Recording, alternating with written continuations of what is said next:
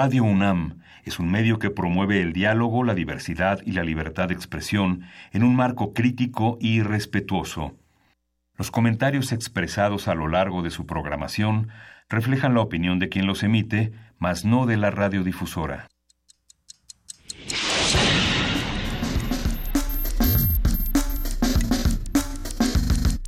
Primer movimiento.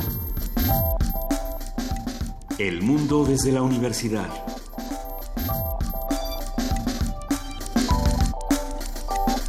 Muy buenos días, ya son las 7 de la mañana con 5 minutos y estamos arrancando una semana más de primer movimiento. Querido Miguel Ángel Quemain, buenos días, ¿cómo estás? Hola Luisa, buenos días. ¿Cómo te fue este fin de semana? Pues con muchas, con muy bien, pero muchas cosas eh, muy interesantes. Concluyó la feria del libro en el Zócalo, creo que fue una de las ferias más eh, exitosas, más interesantes en el marco de un, un duelo nacional, una catástrofe nacional. Ayer me di una vuelta y bueno, fue, fue importante darnos cuenta de la participación de la gente. Como habíamos mencionado el viernes pasado, muchas editoriales independientes eh, sufrieron la catástrofe de, este, de edificios, de bodegas que se mueven, de necesidad de mover sus títulos y bueno, muchas otras noticias también. Tú traes de Argentina. No, a ver, hijo. De entrada, sí, para, para hablar de este tema de la, de la Feria del Zócalo, sí me parece que fue un esfuerzo eh, encomiable de parte de muchísimos libreros independientes de los que ya tienen, por supuesto, su mercado, pero de muchos jóvenes que dijeron, a ver, eh, yo quiero traer tres libros y a lo mejor ni siquiera tengo tengo un, un, stand, ni siquiera tengo una parte donde, donde localizarme, pero voy caminando por la feria y regalo libros o los vendo o aunque sea comparto textos. Eh, me tocó justo el día de ayer presentar un libro de Lovecraft del que luego platicaremos y, y, me dio muchísimo gusto que se me acercaron diferentes personas a, a mostrarme libros que habían realizado de manera independiente, a ver si al rato regalamos uno, así, a regalar sus libros. Y dice uno, bueno, estos son los esfuerzos que tendríamos que estar haciendo para que el arte y la literatura nos ayuden a reconciliarnos con, con nuestro país, ¿no? de alguna manera. Hay un activismo, Luisa, hay un activismo en la lectura y en, y en compartir cuestiones, porque bueno, una cosa es la formación que uno adquiere en las aulas, que uno adquiere por moto propio en, en talleres, en cursos independientes, pero hay una parte en la que hacer comunidad, vincular los esfuerzos, compartirlos, regalarlos, este, como señalamos la semana pasada de la Brigada para en libertad, son, son esfuerzos verdaderamente importantes. Y cuando se vinculan a lo institucional, pues también. Y bueno, pues a ver, hablando de lo otro, querido Miguel Ángel, que esto es que yo no sé, parece como de la dimensión desconocida un poco esta noticia, pero pues la compartimos con los que nos escuchan y sobre todo los invitamos a que nos digan ustedes qué piensan. Eh, vamos a estar platicando de, lo que está pasando en el mundo durante todo el programa, pero ayer tuvimos elecciones en Argentina y ¿sabe usted quién ganó? No, no ganó Cristina Kirchner, ganó nada más y nada menos que Macri, este ser del que hemos hablado hasta el cansancio por temas de corrupción, de eh, pues una no me atrevo a decir ya derecha, porque ya cuando decimos derechización pensamos que todos los países en Latinoamérica se han derechizado de una manera tan radical que... ¿De qué estamos hablando? Pero creo que también sirve para hacer una crítica a las muchas izquierdas que hay en, en Argentina y en el resto del mundo cuando las fragmentamos de esta manera y no tenemos realmente un contrapeso a un personaje como Macri, pues sí, ganará con más del 70%. O no, bueno, eh, habrá que habrá que preguntarnos qué fue lo que pasó exactamente en Argentina. Muchísima participación. No podrán decir que no salió la gente a votar, no podrán decir que no salieron los jóvenes. A ver si pronto hablamos con los expertos porque, pues, nos dejó, nos dejó a todos en la noche sin saber qué decir ni saber que si festejar, si entristecernos, si pensar, bueno, pues lo que triunfó fue el derecho a la, a la decisión o no o por qué, o por qué estábamos votando. Eh, por supuesto que hubo un fallecimiento importante en Argentina y a ver si después lo platicamos de este joven tatuador que dio muchísimo de qué hablar y que fragmentó además el clima político en Buenos Aires. Ya, lo discutimos al rato. Yo, yo sigo sin saber bien a bien qué exactamente fue lo que ocurrió y creo que será interesante hablar con algún académico que nos diga por qué. Nada más que nos cuente por qué. Y, hay muchos temas que bueno eh, requieren como el análisis justamente como lo mencionas de especialistas, de, personas muy dedicadas al estudio. Anaya del PAN señaló que los únicos eh, confiables para combatir la lucha contra el narco es la Sedena y la Marina. ¿Dónde quedan los mandos municipales, estatales, federales? ¿Dónde está todo el esfuerzo de capacitación de la Policía Federal, de los mandos de seguridad. Eso dijo Ricardo Anaya. Sí, eso es, es, es, muy lamentable. Y justamente coincide, se enmarca también en la visita de Peter Maurer, del presidente del Comité Internacional de la Cruz Roja, que estuvo del 17 al 20 de octubre en la Ciudad de México y en Tamaulipas, y señaló justamente que la presencia de militares en las labores policíacas requiere de una enorme vigilancia, ¿no? que es importante que hagamos un balance entre seguridad y protección, y señaló una cosa muy importante, que es la vigilancia de la de las fronteras en la parte en la parte sur de nuestro país eh, tenemos múltiples quejas de nuestro del maltrato que sufrimos los mexicanos en las fronteras norteamericanas, en las cuestiones de construcciones simbólicas del muro, pero también este México tiene muchos eh, peros en el trato de los migrantes. tiene sus eh, propios problemas. Sí, es muy importante. Y bueno, toda esta parte resulta eh, importante señalarla porque también el Comisionado Nacional de Seguridad señaló que había que ponerse en las botas de los de los policías y esto yo creo que amerita un, Enorme, un enorme un enorme análisis eh, qué función cumplen en qué medida los, eh, los, los hombres que ejecutan que protegen las leyes la seguridad y la delincuencia son materia de una protección por parte de derechos humanos. Es yo creo que es un tema que, que está pendiente esa parte de los mandos esa parte del ejército. A ver, eh, creo que todos eh, hemos escuchado a la sección de Pablo Romo con la transformación positiva de conflictos, donde nos ha dicho que el, la primera herramienta para resolver un problema, un conflicto de este tamaño, sería ponernos en el lugar del otro. Eh, el asunto es que nosotros no podemos ponernos en el otro lugar. Eh, y aunque pudiéramos imaginarlo, no nos podemos poner en el otro lugar y, y, somos sistemáticamente violentados por un sistema tal cual que, que se aprovecha de nosotros. Bueno, ya, ya, es que es, complejísimo ese tema, querido Miguel Ángel. Y bueno, ya tendremos, ya tendremos, mucho que hablar también de la, la remoción de Santiago Nieto Castillo que implica todo este ese, ese, es el avispero de la semana, ¿no? Hijo, ese sí es el telenovelo, no, no, no, no, no, no, de la semana.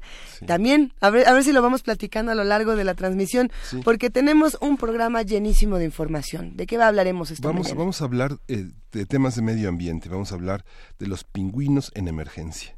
Valeria Ruopolo, veterinaria, especialista en patología animal, directora desde 2010 en Ayuca, una organización brasileña especializada en rehabilitación de fauna, va a estar con nosotros para hablar sobre este tema desde Brasil. Ahora sí que de los 36 mil que tenía, de los 36 mil que me quedaban, nada más me quedan dos y nadie se indigna.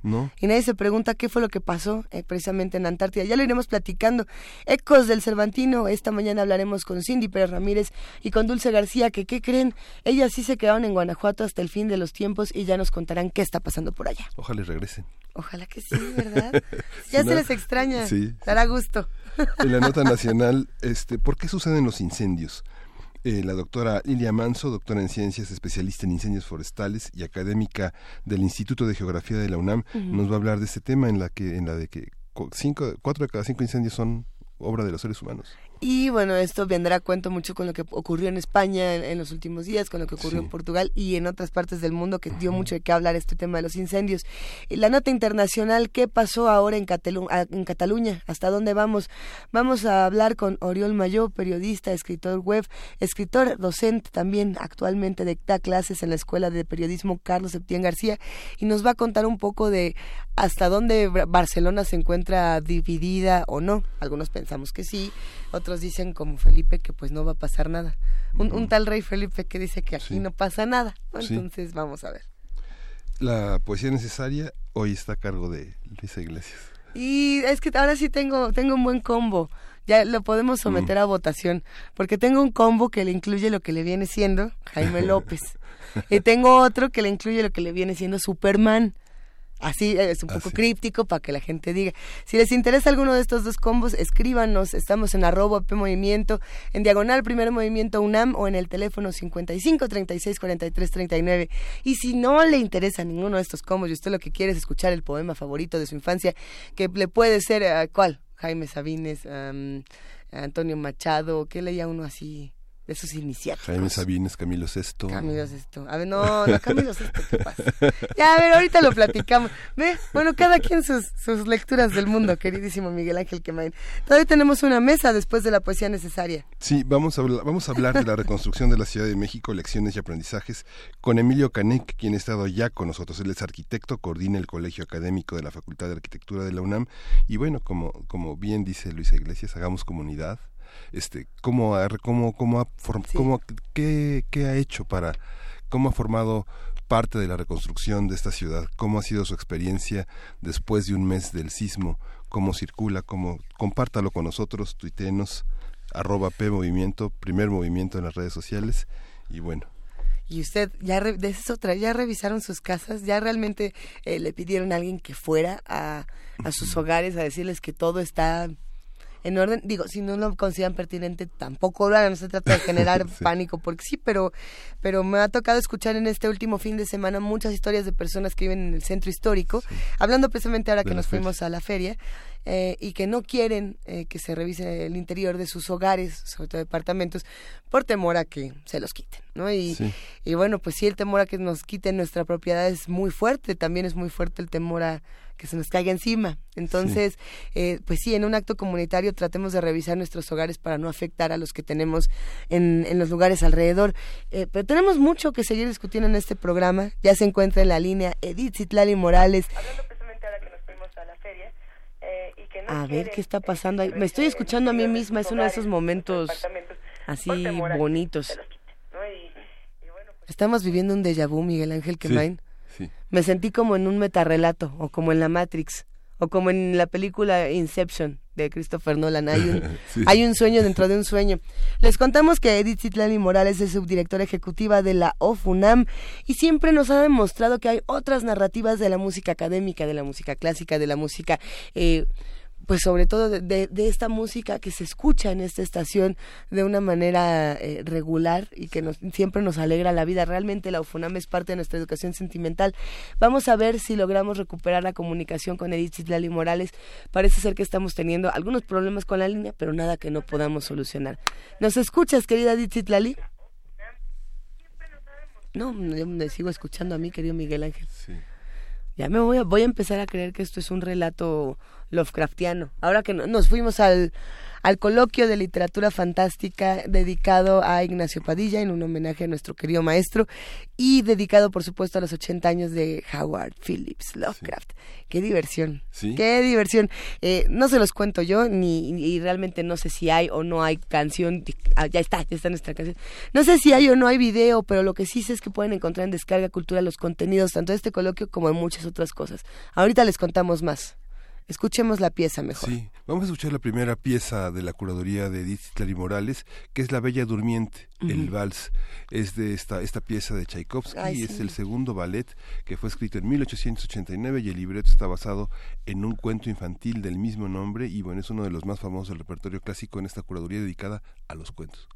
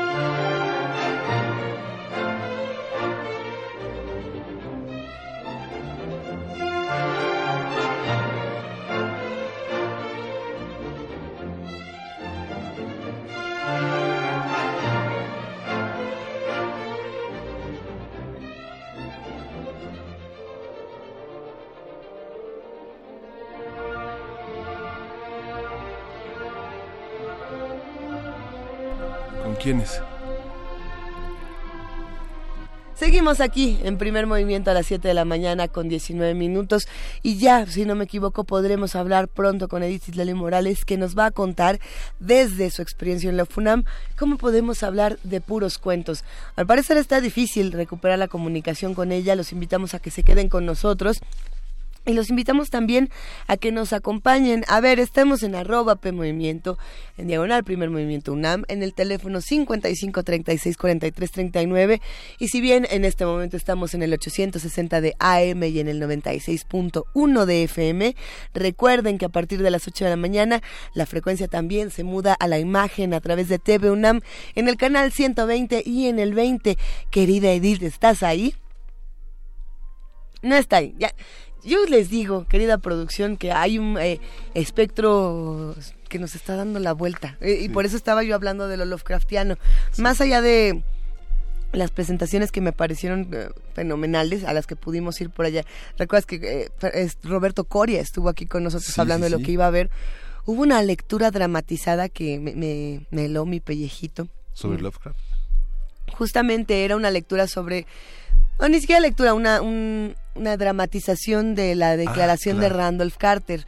Es uno de los cuentos de Lovecraft más espeluznantes porque pues está entre lo que se ve y lo que no se ve. En realidad este es el primer cuento que nos enseña que lo es más importante cuando hablamos de literatura en general, ni siquiera de terror, que es mejor lo que no se ve, que es mejor lo que no te estoy contando, porque ahí está el verdadero secreto de la historia y allí está el el enredito sabroso. Pero Miguel Ángel, hablando de representaciones artísticas, ¿tú te fuiste a ver Nahual? Sí, me fui a ver Nahual de Carlos Talancón. Eh, es un trabajo muy interesante porque es la historia de un homicidio de siete personas, de las cuales solo seis tuvieron un nombre. El otro es un es un vendedor de pistaches.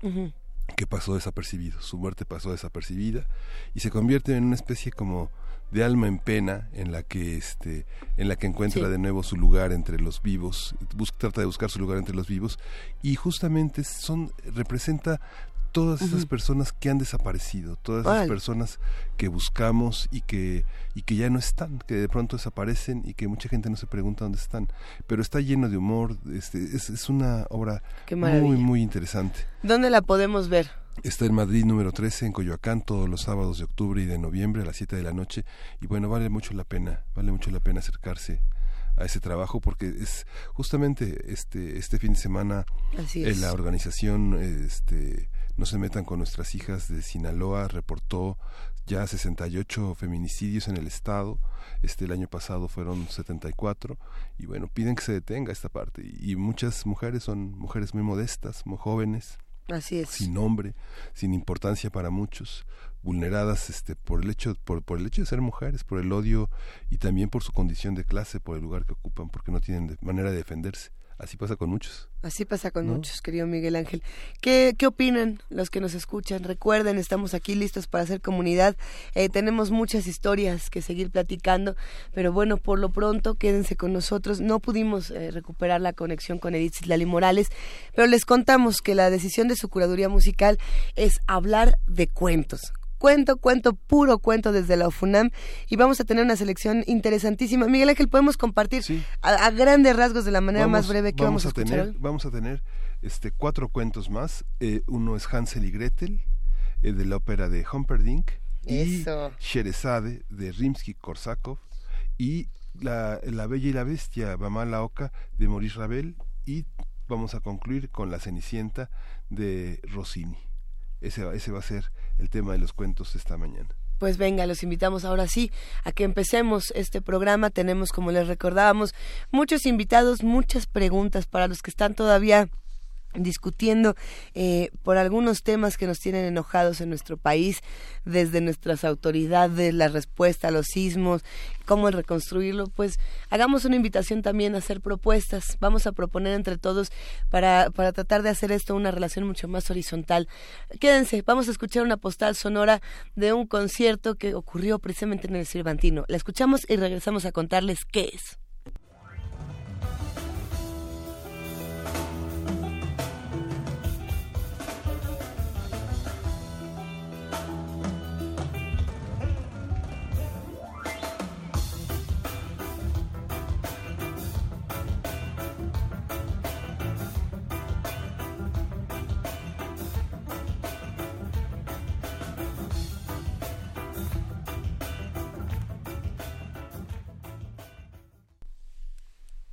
Esa es la postal sonora que tenemos de Secuk Cuyate, si no me equivoco así se pronuncia, sino que alguien llame y me diga, lo hiciste todo mal en tu vida y no, nada que ver.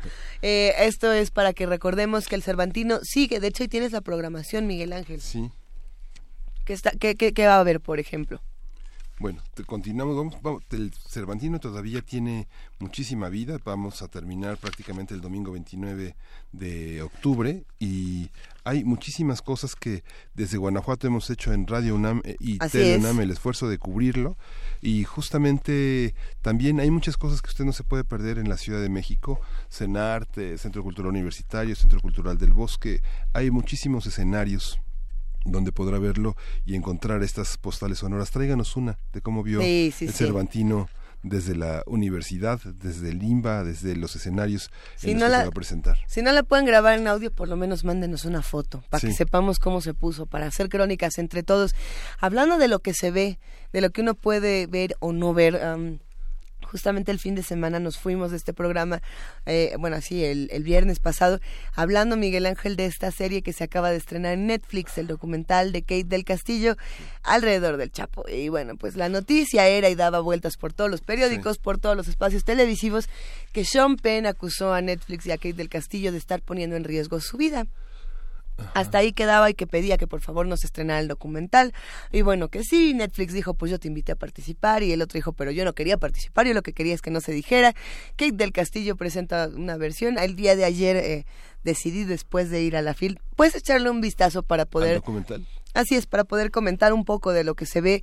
Eh, sí agradecería que alguien que lo haya visto me diga qué le pareció. Yo no estoy todavía del todo segura. No lo he acabado, son varios capítulos. Son tres. Lo que sí es que queda más que claro la postura del documental y qué es lo que está intentando hacer, por lo menos hasta, hasta donde uno se quedó, que fue a la mitad del tercero. O sea, que ya iba a llegar al final y, pues tenía que dormir para primer movimiento, ¿verdad?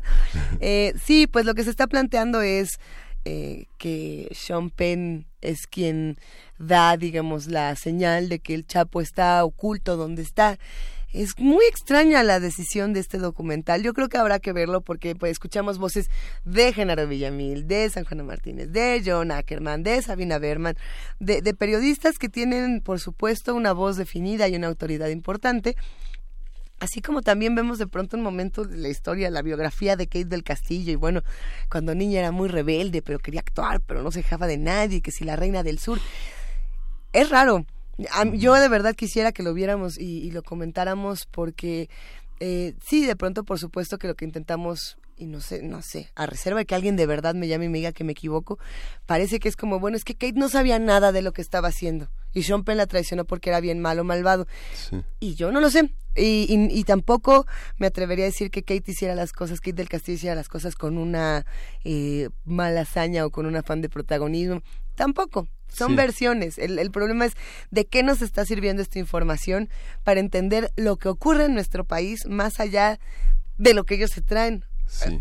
Habrá que estudiarlo. Yo sí creo que vale la pena estudiar este, este pieza. Sí, sobre todo porque bueno pone en escena una, una opinión muy importante que es el asunto que giró también en las partes espectáculos, que es la relación sexual con Champagne que finalmente rompe con la idea de este de esta doble moral que las secciones de espectáculos los eh, toda esta visión tan tan repulsiva de la de, acusar a las personas sobre todo a las mujeres de hombres necios ya ven de las decisiones que toman no entonces pues finalmente este eh, pone en escena somos adultos este somos eh, lo decidimos por consenso y bueno eso pone eh, en, en, echa abajo muchas de las historias que están en las revistas de TV, notas, TV novelas, todas esas historias tan truculentas de doble moral. Pero mira, mientras se habla de esa parte de Sean Penn, también se habla de la otra de, es que el Chapo, hasta eso tenía una parte bien buena onda, y uno se pregunta, bueno, y eso al país en este momento ¿De qué le sirve? Sí, de la idealización del criminal. ¿De qué nos sirve? No, no nos Bueno, vamos a ver.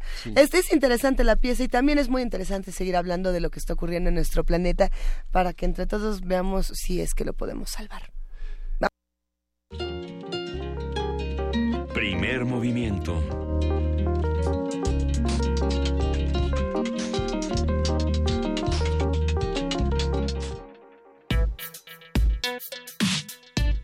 Lunes de Medio Ambiente.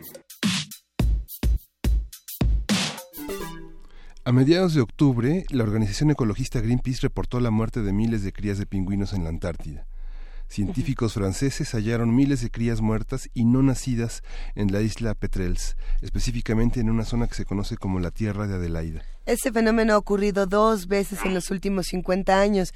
De acuerdo con investigadores del Centro Nacional de Investigación Científica de Francia, con el apoyo del Fondo Mundial para la Naturaleza, desde 2010 se han dedicado a estudiar la colonia de 18.000 parejas de pingüinos Adelaida en el, en el este de la Antártida y descubrieron que han sobrevivido únicamente dos crías después de la última temporada de reproducción que sucedió precisamente a finales del año pasado, de 2016, y a principios de este 2017. Y justamente vamos a conversar sobre los pingüinos de la Antártida, los peligros que corren, así como la forma en que están cambiando los medios de distintas especies, con Valeria Rópolo, veterinaria especialista en patología animal.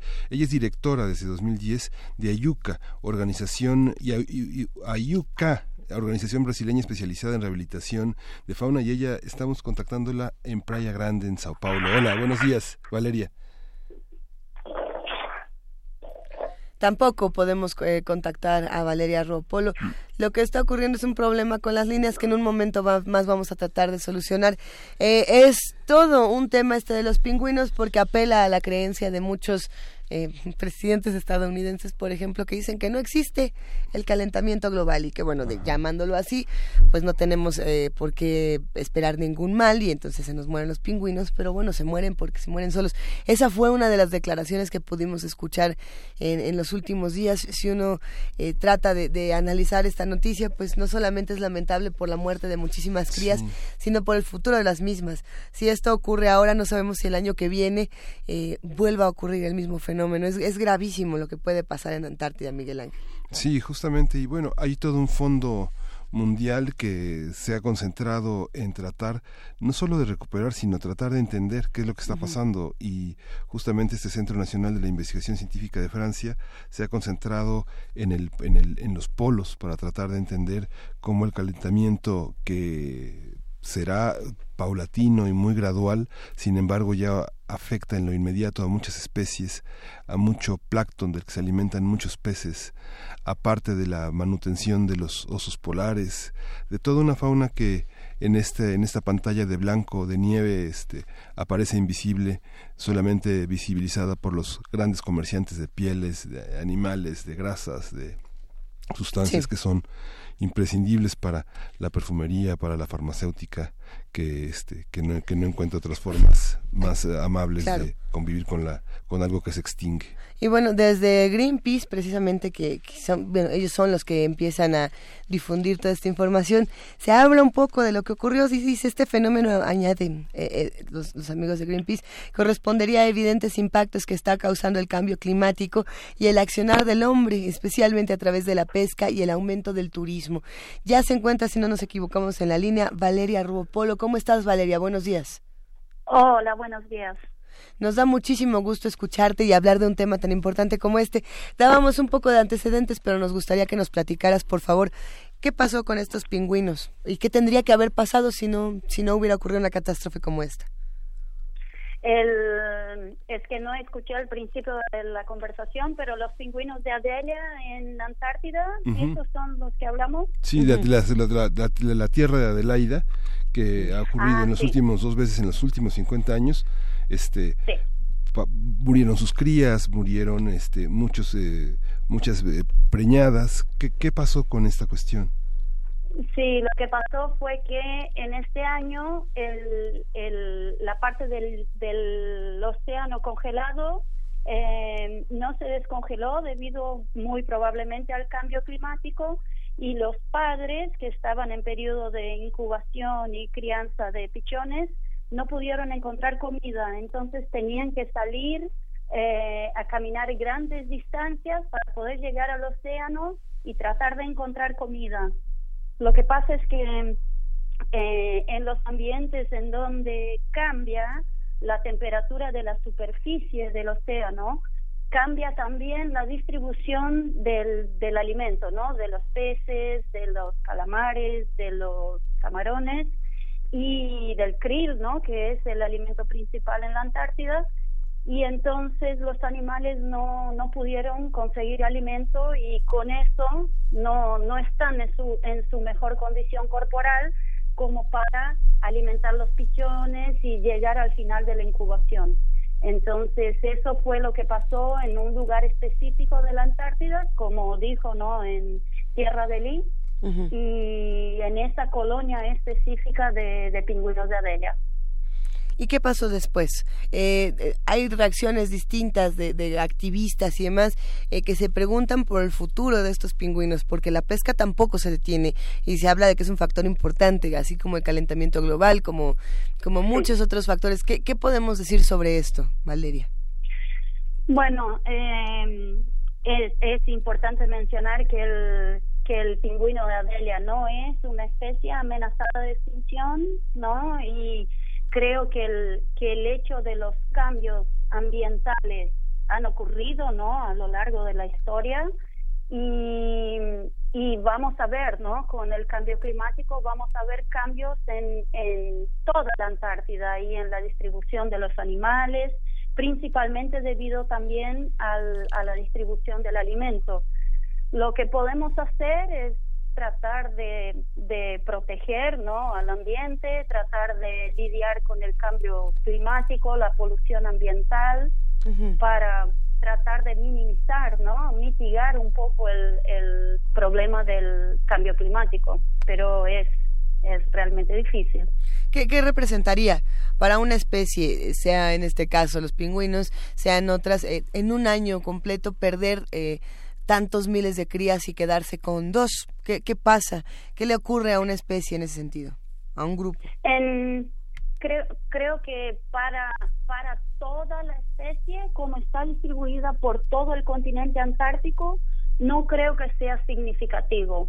Sí, es importante para esa colonia, obviamente, porque se perdió toda una generación, ¿no? De un año de reproducción pero ahora hay que ver qué es lo que va a pasar en, en el verano del 2017-18, porque esa información es del verano pasado, que es en, en el verano austral, es de diciembre a enero-febrero, ¿no? Entonces hay que ver qué es lo que va a pasar ahora en este año para tratar de comparar, obviamente, con lo que pasó el año pasado y en años pasados y seguir juntando la información. Creo que es importante el hecho de tener programas de conservación que, que tienen tantos años de seguimiento de animales, porque cuando hay algo como lo que pasó con esos, con esos pingüinos, se sabe que es una anomalía, ¿no? Que es algo raro, que no pasó hace tiempo,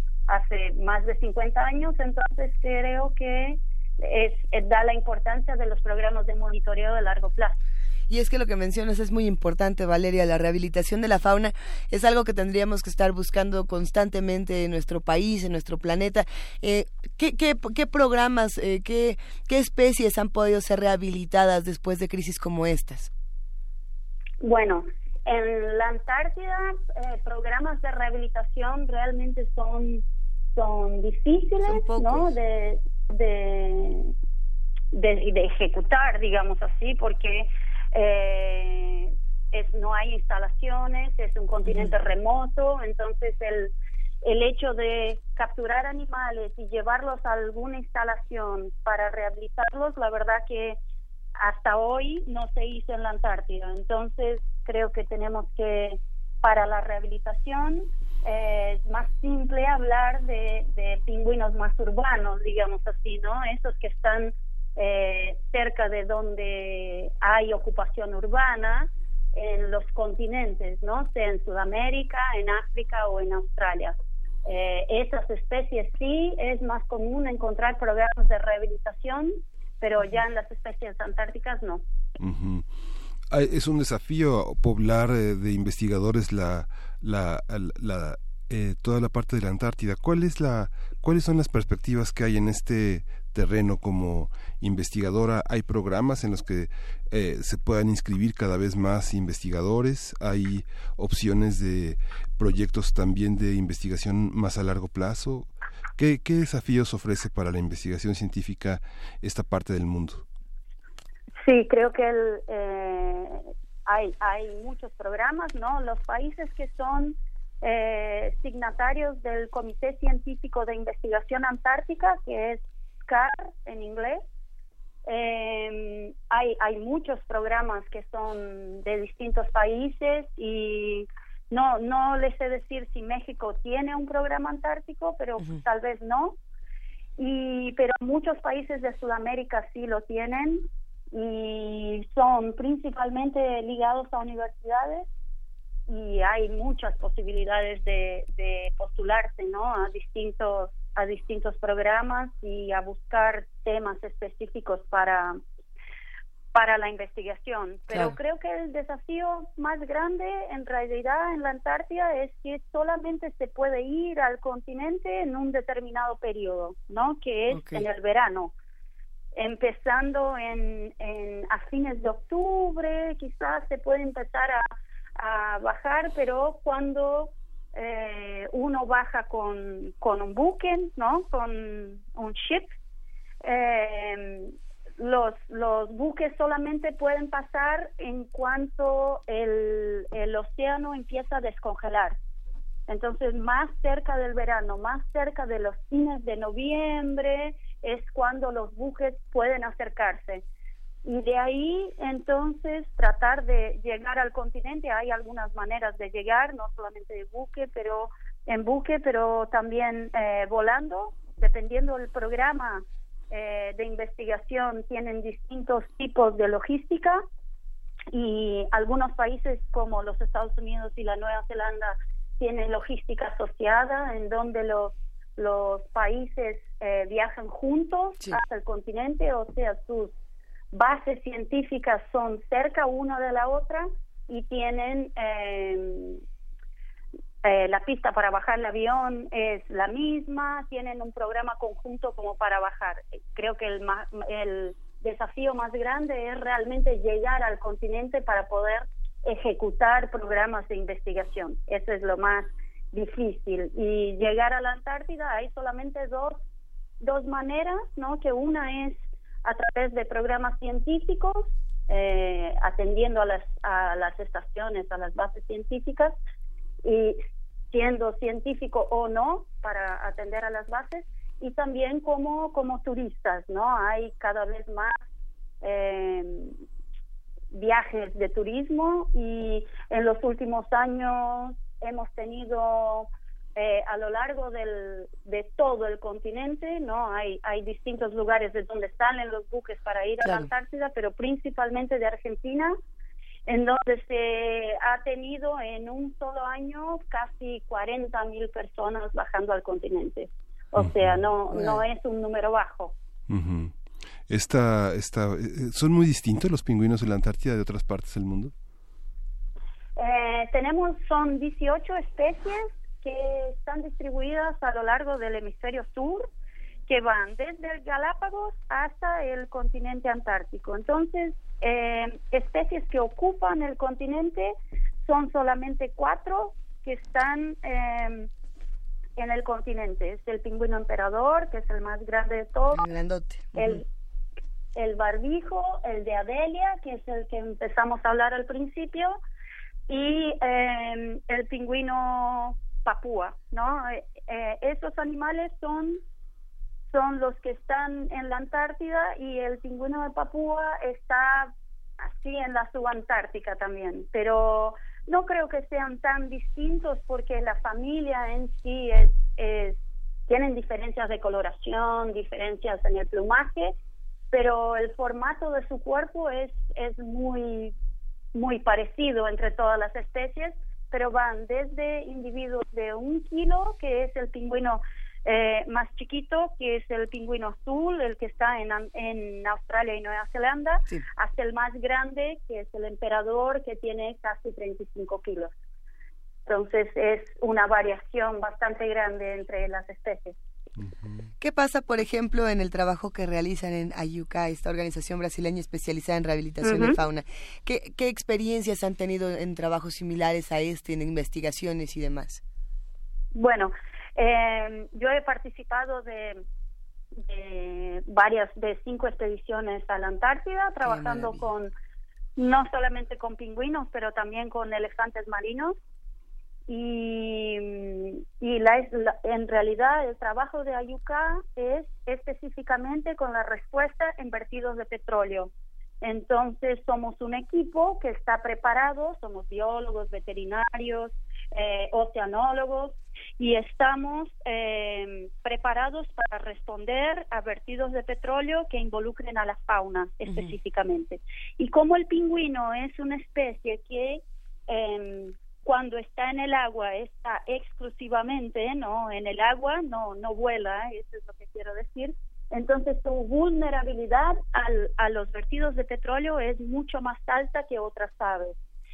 Y entonces hemos participado de respuestas eh, con rehabilitación de pingüinos a lo largo del mundo, eh, trabajando desde con, con pingüinos de Magallanes hasta una respuesta en Sudáfrica también, en donde rehabilitamos 22 mil pingüinos en una respuesta conjunta con diversas organizaciones y hasta el día de hoy fue el, mayor rescate de fauna ya hecho con animales vivos. Entonces, por más que haya pasado en el año 2000, es, fue una operación de rescate bastante interesante y y bastante grande, ¿no? Qué importante, hasta Valeria. Hoy no, no hubo otra igual. E, es importantísimo esto que nos estás contando, Valeria, y me, me, pregunto cómo hacemos para sensibilizar a los que nos escuchan y que se acerquen a todos estos trabajos y que traten desde la medida de sus posibilidades en el lugar en el que les toque eh, apoyar a, a, las otras especies. Pareciera que es una tarea sencilla y que en tiempos como estos ya todos lo hacen. Pero no, y, el trabajo que ustedes están haciendo es algo que no mucha gente se atreve a hacer. Sí, creo que eh, yo he trabajado también en, en una emergencia en México y, y la verdad que la rehabilitación de fauna en, en vertidos de petróleo es es una actividad bastante específica, digamos, ¿no? Creo que es un es una nueva una nueva línea de trabajo para el médico veterinario y en, en los últimos 20 años se ha convertido en un, en un ramo muy profesionalizado en donde eh, uno tiene que tener entrenamientos específicos como para salir en helicóptero o como para ir a salir a terreno para rescatar animales en, en lugares remotos. Eh, creo que es una es una especialidad bastante interesante, ¿no? Y que demanda características personales, ¿no? Individuales eh, específicas también de, de, de la gente como para poder eh, participar de esas emergencias. Es, es un trabajo bastante interesante. ¿Y qué vino a hacer a México? Ah, fui a trabajar en, en un derrame en Coatzacoalcos, fue en el 2005 creo. Mm. Y rehabilitamos pelícanos y otras, y en su mayoría eran pelícanos ahí del río Coatzacoalcos y tuvimos bastante éxito. Yo volví después y hicimos también un relevamiento para ver si encontrábamos animales con, con anillos y encontramos el 10% de los animales aún en Coatzacoalcos, entonces fue para mí una experiencia muy que me dio mucha alegría. Fue una de las emergencias que, que fue fácil participar, tuvimos mucho apoyo del de la gente de la Universidad de Santa Cruz, de la Facultad de Biología que vinieron a ayudarlos, a ayudarnos, muchos voluntarios, y todo este trabajo lo hicimos a través de, de una organización no gubernamental que ahora en este momento ya no tiene más la oficina en México, pero hasta el 2010 creo que aún estaba en México, que es el International Fund for Animal Welfare el mm. Fondo Internacional para la Protección de los Animales y su Hábitat en este momento. Es una, es una maravilla, y cuéntanos. Entonces sí, trabajamos bastante por ahí con el IFAO. ¿Universidades mexicanas estuvieron ahí? ¿Con ustedes en Coatzacoalcos? La Facultad de la Universidad de Santa Cruz, sí, estuvo colaborando con muchos voluntarios, trabajamos muy de cerca con ellos en, en ese momento. Sí, no recuerdo ese accidente del 2005. Vamos a vamos a buscar más información, por supuesto. Muchas veces eso eso es justamente lo que pasa, Miguel Ángel Valeria. Eh, olvidamos eh, esta, estas catástrofes y nos ocurre a todos, todos los días, eh, Sí. porque no nos representa como especie quizá un, un daño como tal y, y las, y las olvidamos tal cual. Eh, ¿Cuáles han sido entonces los mayores retos que han enfrentado como esta organización para no olvidar y sobre todo para no repetir los mismos errores? Porque, por ejemplo, esto que pasa con los pingüinos ya había pasado. Y son otras, son muchas las que nos pasan una y otra vez a todos. Entonces, ¿qué, qué se hace para no olvidar? Entonces, creo que lo que no se hace, lo que se hace, ¿no? Para no olvidar Los es mayores retos. tratar Ujú. de, sí, es tratar de, de estar preparados, ¿no? Yo creo que somos todos eh, usuarios, ¿no? Usamos el petróleo, en, somos una sociedad dependiente del petróleo, tenemos que tratar de desarrollar otro otro tipo de, Claro. de, de fuente de energía como para como para poder liberarnos un poco del petróleo, pero creo que también es nuestra obligación en el momento que pasa una emergencia de tratar de colaborar y no solamente tratar de pelearla. No sé si me entiende. Sí, porque hay que sí hay que rescatar a los animales, los los vertidos de petróleo eh, en, realidad están bajando mucho en número porque las empresas están trabajando mucho más en la prevención, que es exactamente lo que hacemos nosotros, es trabajar en toda la planificación eh, para la emergencia y estar listos para el momento de la emergencia como como usuarios no responsables que tenemos que ser en, en una sociedad dependiente creo de, de petróleo. Y tenemos que sí tratar de, de ser mejores en eso. Y como como lo mencionaste es es la verdad eso que la gente se olvida de los derrames de petróleo porque pasan eventualmente.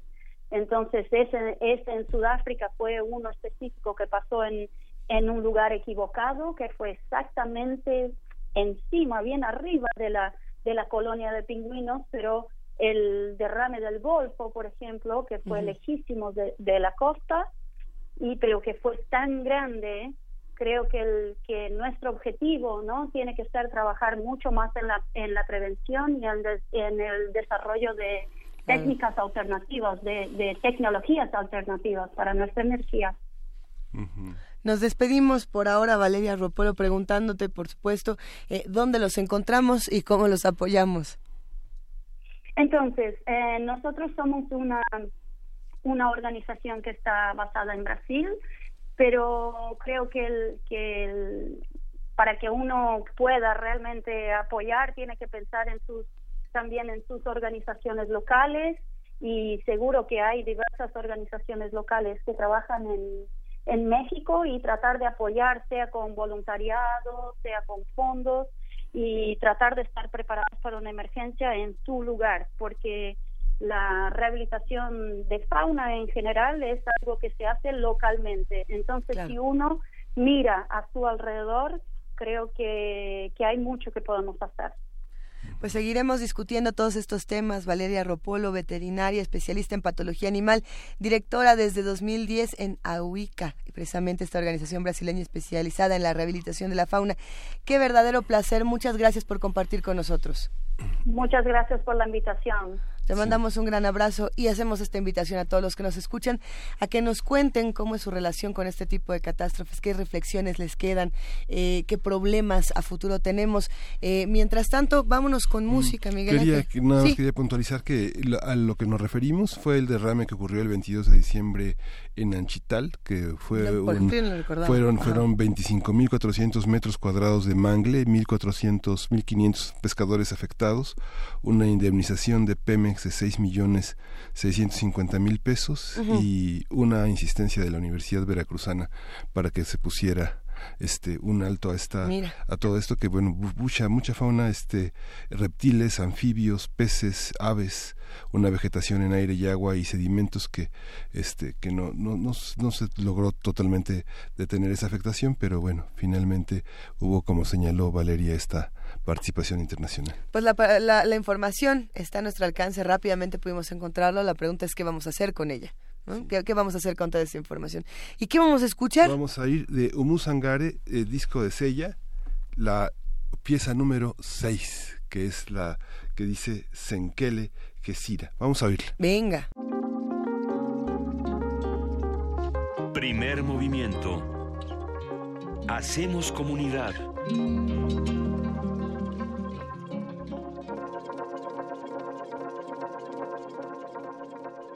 Y seguimos aquí en primer movimiento haciendo comunidad con todos los que nos escuchan, eh, recibiendo sus mensajes y por supuesto muy atentos. Por aquí nos dice Manuel Defis, eh, por Dios Luisa, no se haga eco al amarillismo ramplón alrededor del Chapo Kate del Castillo.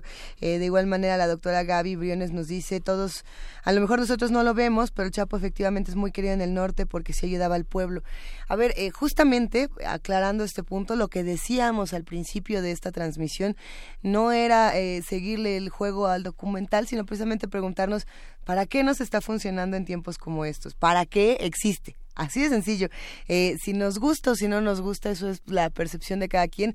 Lo cierto es que estos son los fenómenos sociales que tenemos alrededor y tenemos que preguntarnos constantemente, sin quitar el dedo, ¿por qué estamos viendo lo que vemos? ¿Por qué se nos ofrece esto en Netflix? ¿Por qué se discute esto otro en Televisa? ¿Por qué se pasa esto en TV Azteca o en las diferentes plataformas que se subió a Blim? Que no. Eh, si estas discusiones existen y las pueden encontrar de, de manera muy interesante en el último libro de General Villamil, quien estuvo hablando con nosotros nosotros de la importancia de los discursos que nos venden en la televisión, eh, pues hacemos la, invitación a que a que nos cuenten qué opinan. Si lo verían o no, pues quizá no es tan importante como el, como el qué piensan de lo que está ocurriendo en, en, nuestro país con la información que se nos da, más allá de un solo documental. ¿Tú qué piensas, Miguel Ángel?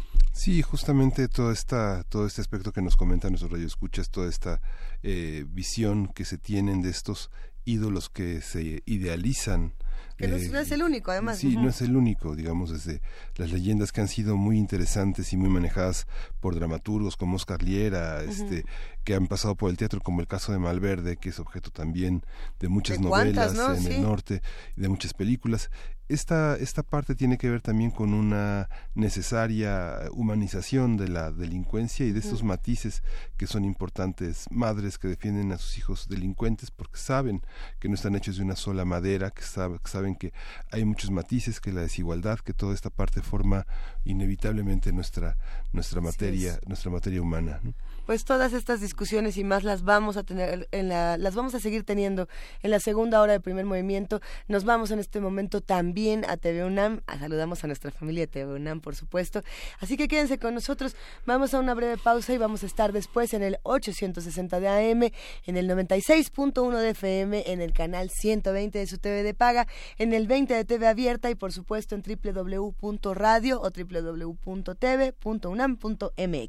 Vámonos. Primer movimiento.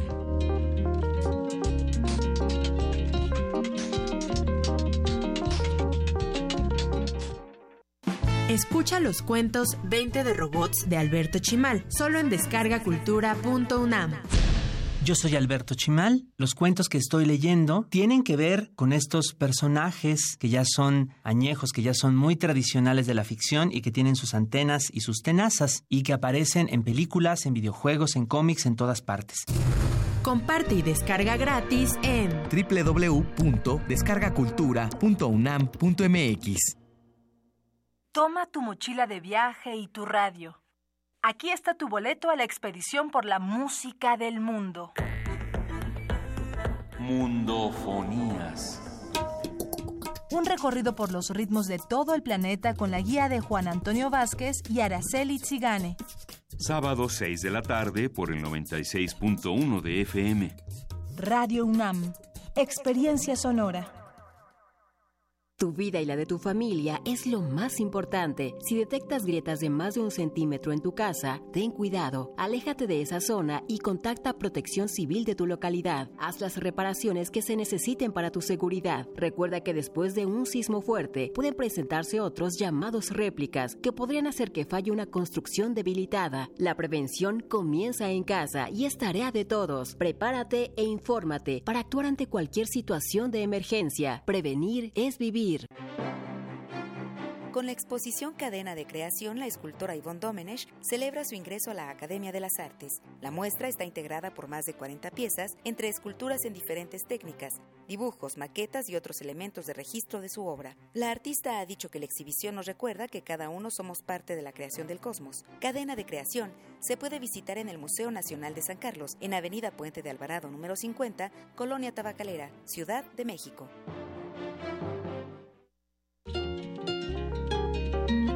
Primer movimiento.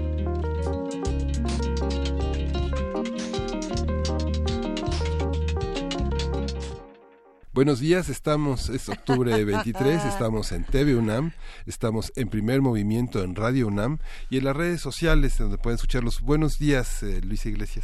Buenos días, querido Miguel Ángel Quemain. Nadie escondió su yogur, su lechita debajo de la mesa, nadie estaba acabando su mini desayuno eh, eh, en lo que estábamos en esta pausa y sobre todo, querido Miguel Ángel Quemain, nadie estaba hablando precisamente de la controversia que se está dando en este momento en redes sociales, tanto en las nuestras como en otras que tiene que ver con la información que recibimos a través de las mismas. Ha sido todo un tema, ha sido una gran mañana la que estamos viendo. Ha sido una gran mañana mientras ustedes, bueno, apenas se asoman a través de la, de la, de la señal de TV UNAM, de las redes sociales de TV UNAM, nosotros llevamos una hora, este, eh, una hora aquí tratando de eh, enfrentar esta semana con una serie de actividades que han marcado el fin de semana, concluyó la feria del libro en el Zócalo, tuvimos oportunidad de estar como en contacto con este con varios radioescuchas que, que mencionaban con mucho humor ah, esta parte de que dicen que tenemos que ocultar el yogur, que ocultar muchas cosas cuando empezamos ya esta esta presentación en TV UNAM. Y bueno, hablamos de pingüinos, de una, una, pequeña colonia de pingüinos en la Antártida que forma parte de unos programas eh, internacionales. Y eso llevó también a hablar de los sistemas de protección de la de la fauna, de la vegetación en distintas circunstancias, fundamentalmente las humanas, los derrames de petróleo, los accidentes ecológicos que minan nuestras especies y, tuvimos pues una, una, una gran plática. Ha estado bueno el inicio de este programa. Los invitamos a que se queden a estas siguientes dos horas, todavía hay mucho que discutir. Eh, es un día bastante científico, vamos a estar hablando de por qué pasan las cosas y, recordando este lema eh, iniciático de primer movimiento, de los primeritos cuando decíamos eh, donde todos rugen el puma ronronea, es decir, el puma no se está preguntando el qué, sino el por qué, porque el qué ya lo tiene más que claro en todos los, en los otros medios de comunicación. Aquí vamos a estar intentando decirles eh, por qué pasa lo que pasa y nosotros no. Probablemente nos quedemos con más preguntas de las que teníamos en un inicio, pero no se trata de eso, eh, la vida, de estar haciéndonos preguntas y más, y nunca tener respuestas. Eh, quédense, vamos a tener, por supuesto, y aquí les vamos a ir contando a nuestras amigas Cindy Pérez Ramírez y Dulce García. Esto en un momentito más nos van a estar hablando de los ecos del Cervantino. ¿Qué ha pasado? ¿Quieren saber? Venga de ahí.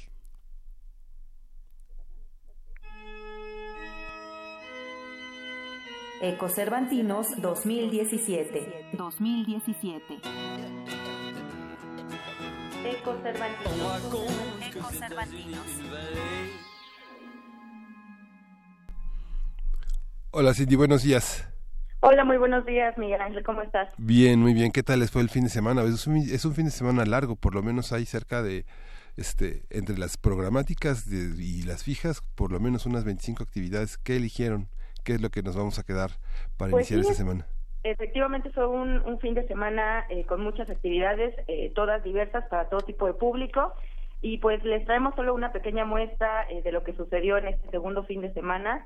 Eh, tuvimos la oportunidad de escuchar a más de 32 instrumentistas y 35 cantantes y nos referimos a las agrupaciones Le Cris de París y Le Ciel, quienes se unieron para presentar una composición de Händel. También les presentamos a una cantante gitana quien con los ritmos que caracterizan al pueblo romaní puso a bailar a todos los asistentes a la lóndiga. ¿Qué les parece equipo de primer movimiento y radio escuchas? Si escuchamos la siguiente nota. Eso es, querida Cindy, vamos.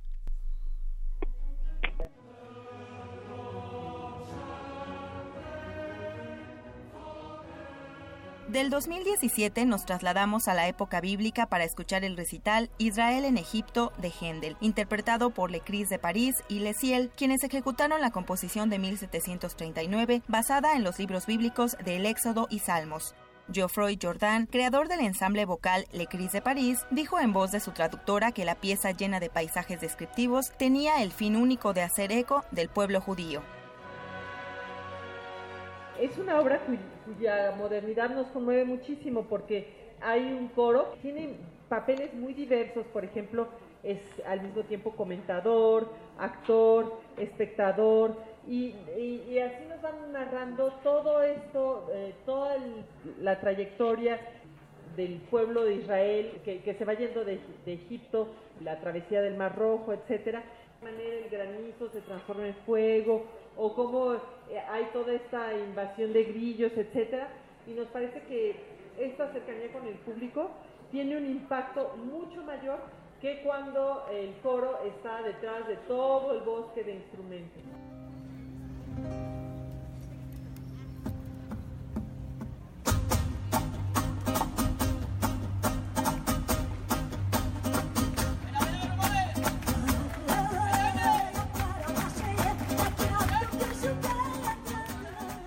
Primera vez en México, la voz de Mónica Lácatos se escuchó en la Lóndiga de Granaditas para interpretar la música de los Roma, un pueblo que ha sido perseguido desde la Segunda Guerra Mundial. La fiesta gitana de Hungría llegó con los Romengo para ofrecer al público una noche de baile y de lamentos, el estilo de música gitana caracterizado por la melancolía.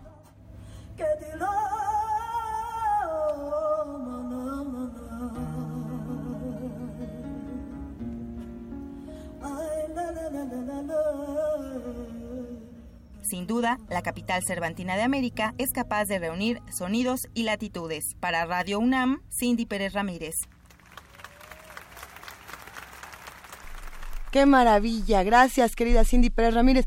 Dulce, ¿y tú qué, y tú qué te traes, queridísima Dulce? Muy buenos días. Luisa, muy buenos días a ti y al auditorio de Primer Movimiento. Pues siempre es un gusto escucharte, querida Dulce. Cuéntanos. un gusto también estar con ustedes. Pues eh, eh, mucha música este fin de semana. Eh, Vamos desde lo neoclásico hasta lo electroacústico. Y bueno, ¿qué les parece si como parte de estos contrastes que viene de los que hemos venido hablando en el Cervantino, ahora les presentamos la siguiente cápsula de pues esta música como muy singular, como muy diferente, que, que se denomina electroacústica y en la que pues se mostró el trabajo de ocho jóvenes emergentes, ocho mexicanos, ocho compositores nuevos. Venga.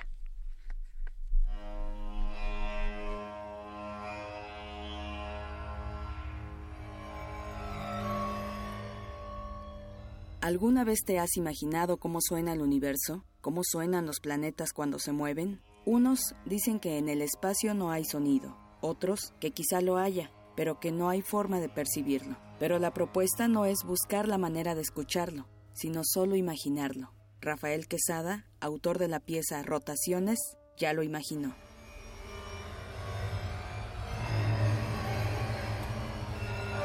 El proyecto Prácticas de Vuelo surgió como un programa de apoyo a jóvenes que se dedican a la creación de obras musicales con nuevas tecnologías. Ocho compositores mexicanos como Rafael dieron un nuevo y amplio repertorio a los músicos integrantes del Low Frequency Trio. La manera en que desarrollé esta pieza fue a partir de eh, la reducción proporcional de las duraciones de cada uno de estos movimientos, teniendo, por ejemplo, eh, una rotación de Júpiter que es de 9 horas con 55 minutos en esta pieza la reduje a 0.8 segundos. Así, en esa relación proporcional, fui trabajando cada uno de, los planetas, convirtiéndolos en motivos o fragmentos musicales. Se ve reflejado en el movimiento del sonido a través de la sala, con el sistema octofónico, si se dan cuenta, pues están ocho bocinas distribuidas en la sala y cada uno de estos elementos, de estas partículas sonoras, van a estar pues haciendo este movimiento sideral el Auditorio General de la Universidad de Guanajuato se convirtió en una cámara polifónica. Las composiciones que este talento mexicano emergente ha creado ayudaron a fortalecer el casi inexistente repertorio para clarinete, contrabajo y piano. Con sus 11 años de creación, Prácticas de Vuelo ha apoyado a más de 98 jóvenes compositores desde el año 2007. Los autores de las obras de este año fueron Rodrigo Espino Mendoza, Andrés Gutiérrez Martínez, Carlos Arturo Hernández González, Aldo Omar Hernández Lombrera, Germán López Vargas, Arturo Morfín Mendizábal, Rafael Quesada Cruces y Gabriel Salcedo Sansón. Para Radio UNAM, Dulce García. Cindy, qué maravilla, te escuchamos. Dulce, también te escuchamos por ahí. ¿Quién, de las dos está en este momento? ¿O las dos? Luisa, seguimos, estamos aquí las dos escuchándote, pero eh, quiero presentarte eh, pues otro, otra información que preparamos sobre el concierto para piano y violín que ofreció el dúo Foy Lectura.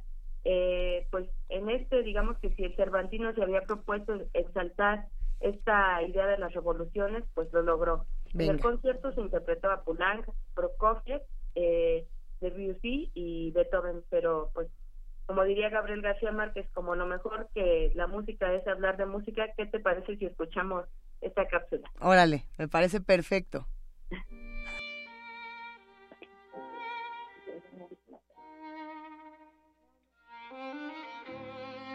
El arte no es, como equívocamente piensan algunos, para distraer, sino para liberar.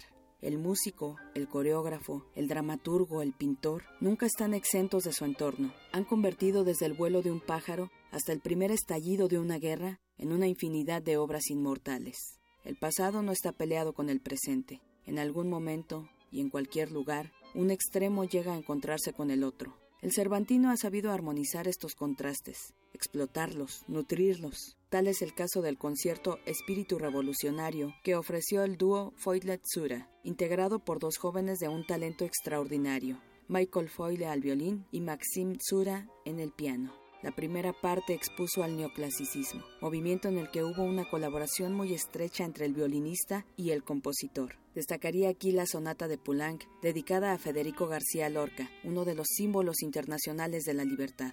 En ella el compositor muestra un dramatismo intenso. Entre odio y violencia, lanzaba una protesta contra el fusilamiento del célebre escritor.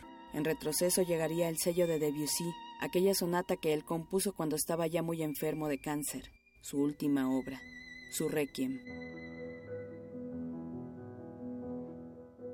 de la que en una carta el compositor expresaría que sería escuchada y recordada para siempre, porque reflejaría lo que es capaz de escribir un moribundo en medio de una guerra. Su doble tragedia se convirtió entonces en un gran canto de afirmación a la vida. Pero el público, en suspenso, esperaba la llegada de Beethoven, un repertorio de una dificultad extrema que requirió de una gran precisión. La famosa sonata a Kreutzer fue en sus tiempos considerada como una obra intocable. Solo el mismo Beethoven y su amigo George Bridget Howard se atreverían a estrenarla.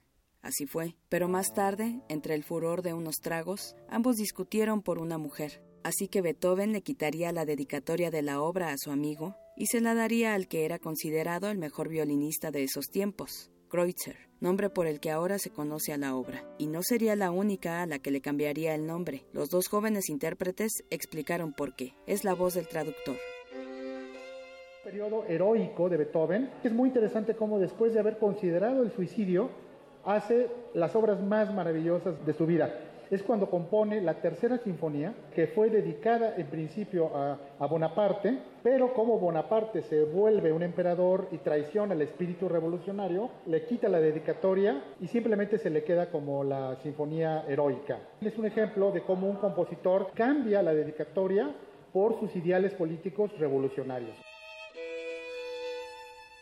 pero a Kreutzer le parecía imposible ejecutarla, así que nunca la tocó, y si la obra anecdótica requería aún de un toque mítico, sería León Tolstoy quien se lo daría en su novela La Sonata a Kreutzer.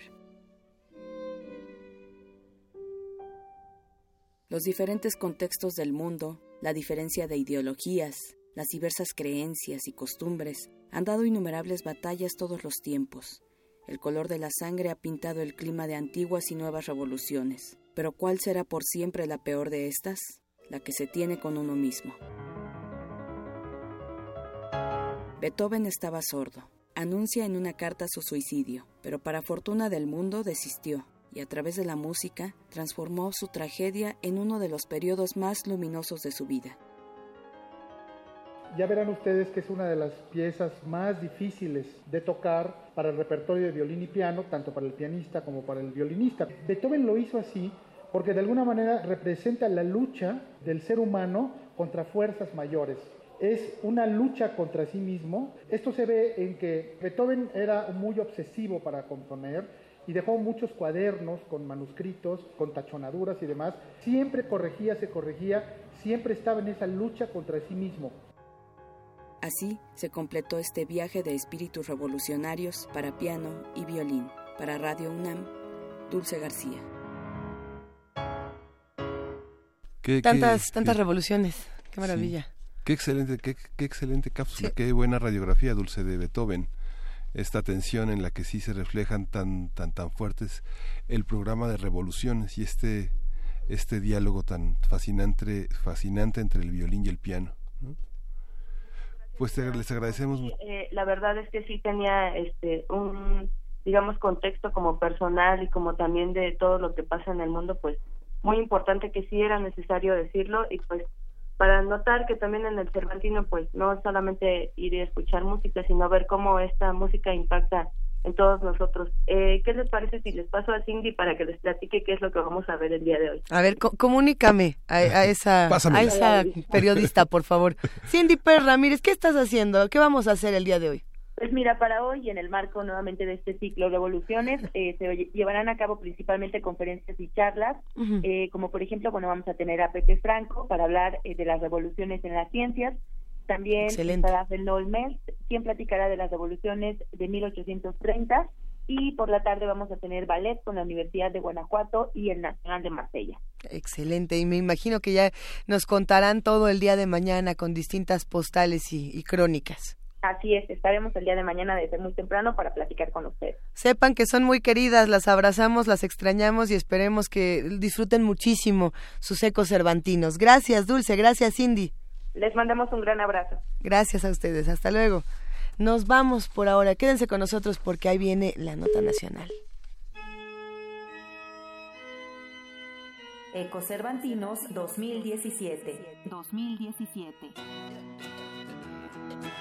2017. Primer movimiento.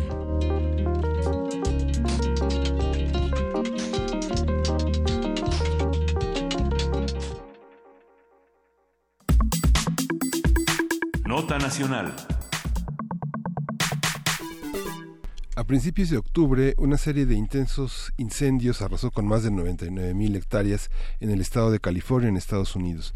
Se han contado 21 fuegos. Los condados más afectados fueron Mendochino, Sonoma y Napa. Hasta el momento se han registrado 42 personas muertas y más de 53 desaparecidos.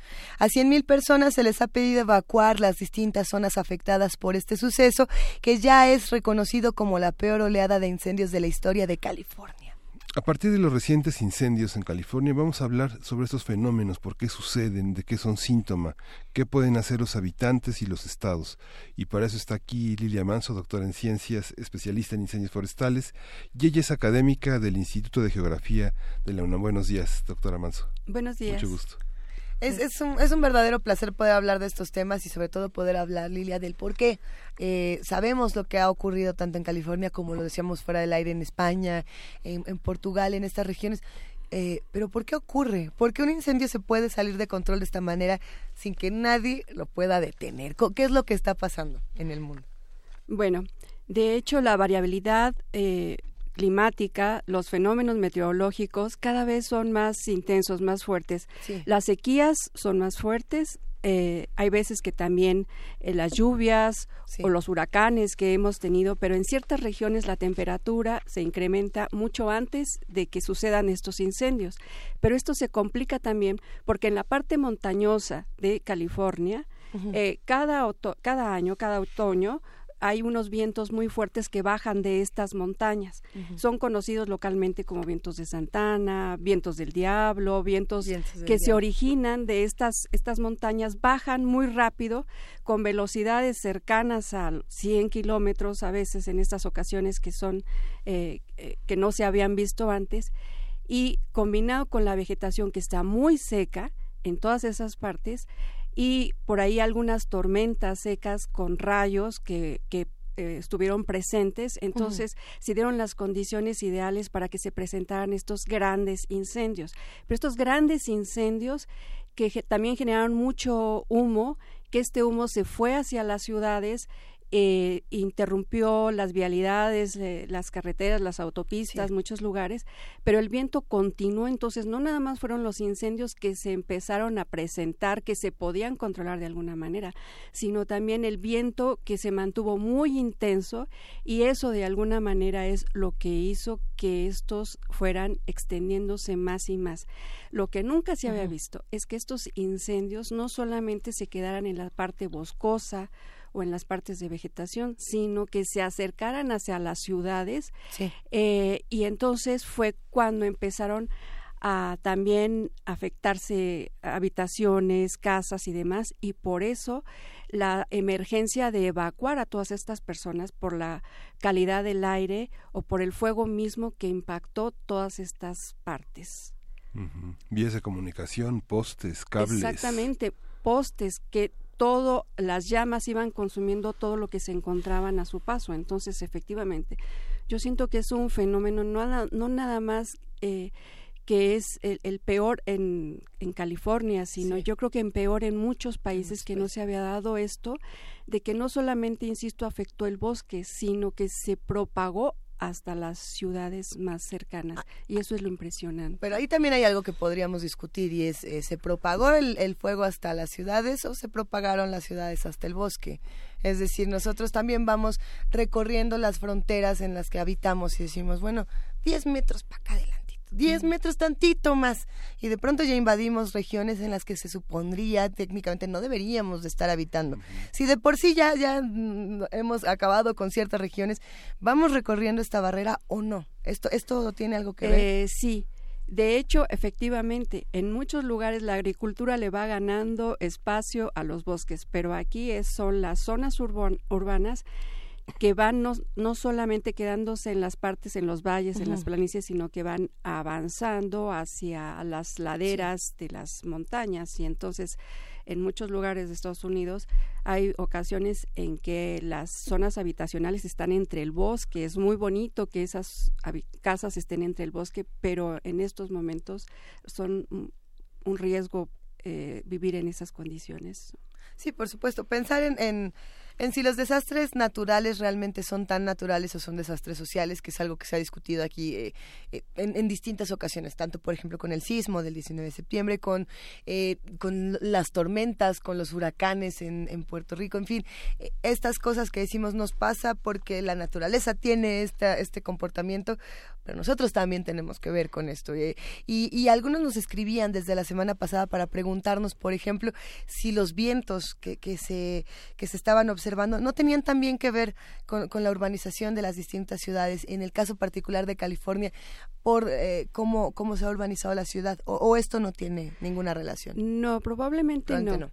no, más bien lo tendría en función como se ha analizado últimamente con los incendios que han sucedido en Europa, hacia Portugal, la presencia de otros fenómenos. Por ejemplo, ahora hubo muchos huracanes hacia el Atlántico, algunos en el Pacífico. Y algunos comentarios se han asociado a que mucha de esa humedad se eh, el movimiento es diferente, la dinámica también de la circulación de la atmósfera es diferente, entonces como que deja muy seco otras regiones. Entonces, en este caso, pues tocó en esa parte precisamente que estuviera muy seco. Y, y aparte las temperaturas muy altas, no unos días antes, sino meses antes. También por ahí comentaba eh, el análisis de unos meteorólogos en Estados Unidos que el invierno anterior en Estados Unidos había sido muy húmedo. Entonces esa humedad generó también el desarrollo de la vegetación meses antes, pero bajo condiciones de sequía, también ese combustible que en muchas ocasiones se queda ahí y demás, se seca muy rápido y entonces pues son las, las condiciones que se presentan. Eh, desafortunadamente. Por eso son fenómenos naturales. Claro. Eh, que desafortunadamente, dadas las condiciones de urbanización en estas zonas, se complican más cuando se llegan a presentar, porque los incendios siempre se han presentado y quizás tan grandes como es en estas ocasiones, pero combinados con la infraestructura, pues se genera precisamente el desastre. Justamente.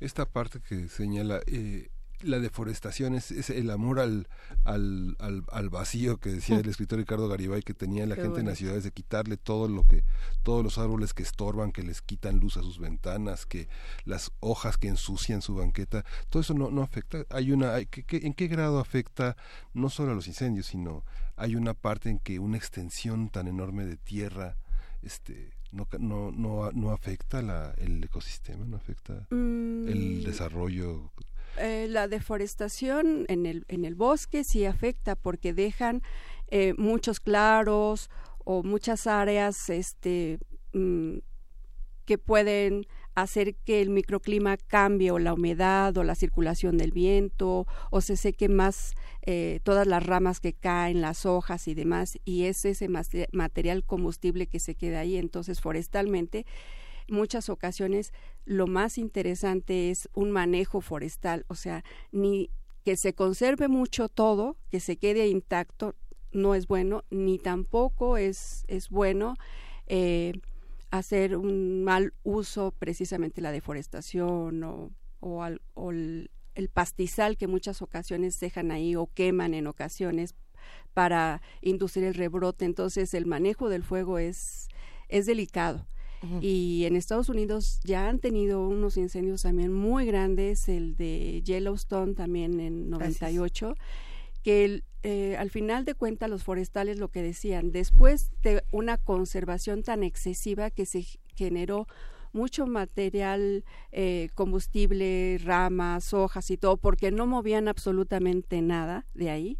Entonces, todo ese material que se quedó ahí bajo condiciones de sequía, de vientos y demás, hizo que cuando se presentaran, eh, presentaran los incendios fueran tan grandes y de tanta extensión y de tanta duración. Entonces lo que hay que encontrar es un equilibrio entre eh, ese manejo de de cómo está el bosque, qué tanto quito, si deforesto, qué tanto deforesto o cómo repoblar todas esas partes, cómo reforestar algunas partes, pero sí tener en cuenta muchos detalles. Había, había algo que, que, nos llamaba la atención y, y, que me parece importante no es el primer gran incendio en Estados Unidos. Y afortunadamente no. no. lo es. Y justamente el caso de Yellowstone es muy eh, representativo de todo esto que ocurrió. Algunos pensarían que después de casos como estos se ponen en marcha ciertas políticas públicas y se ponen eh, ciertas nuevas reglas, ciertos códigos, ciertas estrategias que no hemos visto o que a lo mejor ya existen. ¿Qué tendría que pasar en un mundo ideal donde desde 1998 se ha vivido una tragedia como esta o, una situación de riesgo como esta? ¿Qué tendrían que hacer las autoridades y qué dirían como para mejorar y, controlar esto desde antes? A prever. bueno, eh, Estados Unidos es un es un país que va a la, a la vanguardia en cuestiones forestales, en todos estos incendios, todo lo que se ha presentado y en cuestiones meteorológicas tienen unos pronósticos eh, increíbles. Así es. Y también para cuestiones de incendios tienen páginas especiales en donde están monitoreando precisamente el peligro de incendio, las zonas que pueden estar más, eh, que tienen más probabilidad de presentar incendios dadas las condiciones meteorológicas meses antes. Y también hacen un monitoreo de los puntos de calor o de los incendios que están activos y esto lo, lo, mantienen continuamente en tiempo real, lo pueden ver cualquier persona, se puede acercar y ver que hay un monitoreo de todos estos elementos, o sea, no es que estén aprendiendo con esto, han aprendido de muchos años atrás y Yellowstone, por ejemplo, les, les ayudó a comprender precisamente que el bosque hay que manejarlo, no hay que conservarlo, hay que manejarlo. Los incendios que se han presentado son como hemos venido analizando, son por cuestiones eh, meteorológicas, por la variedad climática que se ha presentado y que no sabíamos que iban a ocurrir. Pero ellos también están preparados para esto, o sea, tienen eh, mucha capacitación para bomberos, instalaciones, para monitoreo, efectivamente también para combatir en sí el incendio, helicópteros, aviones, en, fin, y el hecho de haber declarado el, estado de emergencia a California es porque de otros estados también tenían que ir y ayudarles y dependencias a tratar de controlar un poco esto, ¿no? Que a veces se escapa de las manos, la fuerza de la naturaleza sí es impresionante, pero eh, siento que si esto hubiera pasado en otros en otro país, quizás hubiera sido más difícil y, más, más dañino. Por ejemplo, en México. En, en, México lo que ha pasado con los grandes incendios, por ejemplo, en 2011 en Coahuila, que hubo grandes incendios también, ¿qué se pide? También se pide ayuda y llegan ayudas de Estados Unidos o de otros países y tratan de apagarlo. Aquí también tenemos todo un desarrollo en cuestiones de, incendios, de prevención, de identificación, de monitoreo. Eh, hemos avanzado mucho nosotros después de los incendios de 98, los grandes incendios. Hay también monitoreos de puntos de calor, pero bajo una situación de emergencia si tenemos que pedir ayuda o se pide ayuda y viene ayuda de otros países. En Estados Unidos ellos ahí mismo pueden controlar con toda la infraestructura y, todo lo que tienen. Más aparte, eh, han estado tomando medidas, por ejemplo, de evacuación. Tomaron la decisión, efectivamente, por toda la, imagen, todo lo que se veía, el humo, cómo se estaba desplazando, a qué velocidad, qué ciudades iba a afectar, y entonces lo que hicieron fue evacuar todos esos, esos lugares, precisamente para disminuir el peligro de la vida de las personas y desafortunadamente las cosas materiales pues se pueden volver a recuperar en un momento dado. Pero las vidas entonces sí empezaron a, establecer sitios de, refugio para todas las, las, personas. Entonces, Estados Unidos está preparado para esto, ha, trabajado muchísimos años, no es que, que, no esté preparado, al contrario, quizás no sabemos, no nos damos cuenta nosotros, nosotros como personas eh, todo lo que se ha invertido para para estar eh, alertas y atentos a estos acontecimientos. En México, ¿cuál es, ¿cuál es nuestra historia frente a los incendios? ¿Qué tipos de incendios padecemos? ¿Cómo los hemos controlado? ¿Y cuáles son los estados más susceptibles en los donde se presenta este fenómeno? ¿Qué tanto es la naturaleza? ¿Qué tanto es la actividad humana? Bueno, en México también hemos tenido grandes incendios, los de 98 fueron los más grandes. Eh, favorecidos por la presencia del niño, un año mm. muy seco antes. Bueno, y entonces efectivamente mucho material combustible que estaba ahí empezaron a, propagarse muchos incendios. No nada más sucedió en México, sucedió a nivel mundial toda esta serie de incendios, pero sí se vieron afectadas muchas zonas que antes no se habían afectado. Por ejemplo, muchas selvas en, en Chiapas, en Oaxaca, en algunos eh, partes eh, del estado, las, las partes de bosques, de selvas, unos incendios impresionantes y, y a partir de ahí en México aprendimos a, a, monitorear, observar, a estar más preparados. Fue cuando se crea CONAFOR y CONAFOR es el que va a la vanguardia en estar organizando y monitoreando todos estos eventos. ¿Qué es CONAFOR? CONAFOR es la Comisión Nacional Forestal. Y entonces en los diferentes estados tienen diferentes dependencias para estar atentos a, los incendios, a lo que sucede, al registro de estos incendios. También CONAFOR tiene una página muy importante, un portal en donde cada semana durante la temporada de incendios que se considera en México de enero a junio más o menos, cada semana está reportando cuántos incendios hay, cuántos números de incendios se han presentado en los diferentes estados, en qué estados se presentan más. Obviamente en los estados del norte del país, en Sonora, en Chihuahua, en Durango, por ser zonas eh, forestales, pero también combinada con la ganadería en ocasiones, esa quema de pastizales, porque el fuego en México se utiliza mucho para quemar el pasto o para preparar las tierras eh, agrícolas. Entonces, eh, si se presenta esto en la temporada más seca y se escapa el incendio porque no hay un control, se, escapa el fuego realmente es cuando se inician y se propagan los incendios. Y las condiciones también son muy secas, es cuando se pueden presentar muchos y grandes incendios, ¿no? Entonces, en el, en el norte del país es cuando eh, se han presentado muchos incendios, eh, los más grandes, el 2011 se presentaron en Coahuila, pero también en Chihuahua y en, otros estados se presentan estos incendios grandes. Hacia Jalisco, hacia Michoacán y hacia Guerrero también se presentan incendios grandes, en el sureste es un poco menos. También en Yucatán se han presentado y se han presentado incendios hacia Mm, hacia algunas áreas protegidas Calakmul y demás pasos. En Tabasco también hay, ha, habido incendios muy grandes.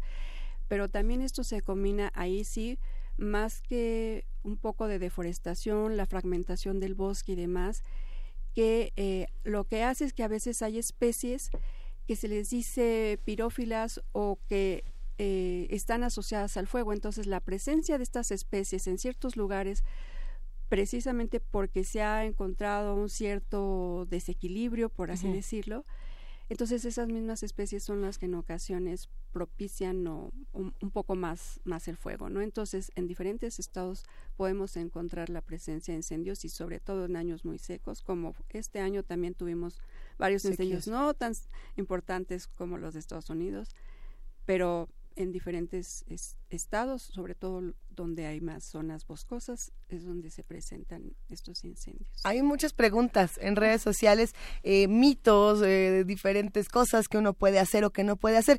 Aquí hay uno que me llamó mucho la atención, es Delia R.O. que nos preguntó si es cierto que el fuego se puede combatir con más fuego en el mm. caso de los grandes incendios. No estoy muy segura a qué se refiere, yo ya me estoy imaginando unos escenarios muy dramáticos, pero aquí es justamente lo que, lo que apunta, si es, es una técnica que se utilice, por ejemplo, en Estados Unidos, en nuestro país o en España? Bueno, hay muchas técnicas que tienen los forestales y, por ejemplo, en México yo he escuchado en ocasiones que dependiendo de cómo está avanzando el incendio, aquí lo que se hacen es hacer líneas cortafuego, o sea, cortar varias áreas eh, que están relativamente cercanas como para interrumpir que, las llamas avancen y el viento avance. Entonces esas líneas contra fuego eh, pueden ser que limpien ciertos árboles para que ya no siga avanzando. Pero también otra de las técnicas es que si empiezan el fuego relativamente, eh, ellos calculan los, los forestales, a cómo va avanzando, a qué distancia y demás, y empiezan a prender un fuego eh, en contra de, de, donde va este frente, entonces va a llegar un momento en que, en que los dos fuegos se van a encontrar. Entonces por eso dicen que el fuego se combate con el fuego, porque hacen un, un, frente común de, este, estos fuegos, pero ahí sí tienen que tener más análisis y control forestal y tienen que estar observando dónde van a iniciar el otro fuego para que efectivamente avance de manera contraria y que se encuentre realmente con, con el fuego. Hay, hay otra, otras preguntas aquí en redes. Nos mandaron el video, por cierto, que a ver si lo compartimos en un momento más para todos los que nos leen en redes sociales y nos escuchan aquí en Primer Movimiento.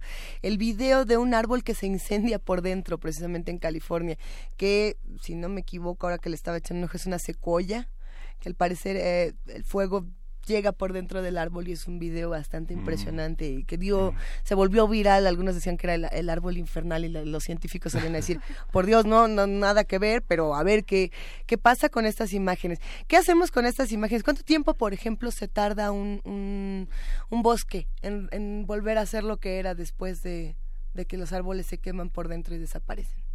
¿Cómo cuántos años vamos a esperar para ver en California que todo esté como estaba? Bueno, dependiendo para que un árbol pueda alcanzar una altura de, de 10, 15, 20, 30 metros, pueden pasar efectivamente unos 15, 20, 30, 50 años. Entonces, 50 es difícil. Pero, afortunadamente, dependiendo de estos, eh, de la severidad del fuego, no es, no es tan malo en ocasiones, ¿no?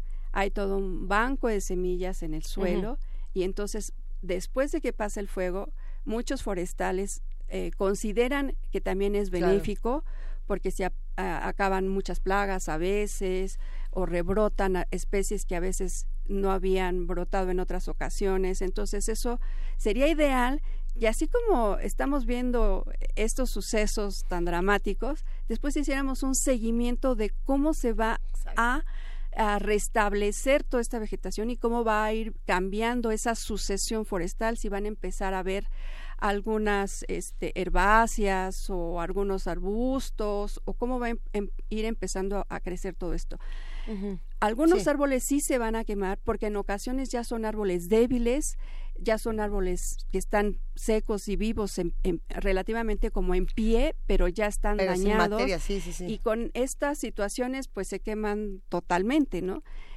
Eh, también lo que se ha observado es que en muchas ocasiones estas especies, estas secuoyas tan altas, Lo que pasa es que se quema lo de abajo, pero los árboles más grandes y más frondosos o los pinos que, que están adaptados al fuego, que tienen cortezas resistentes y demás, o sea, no todos se queman.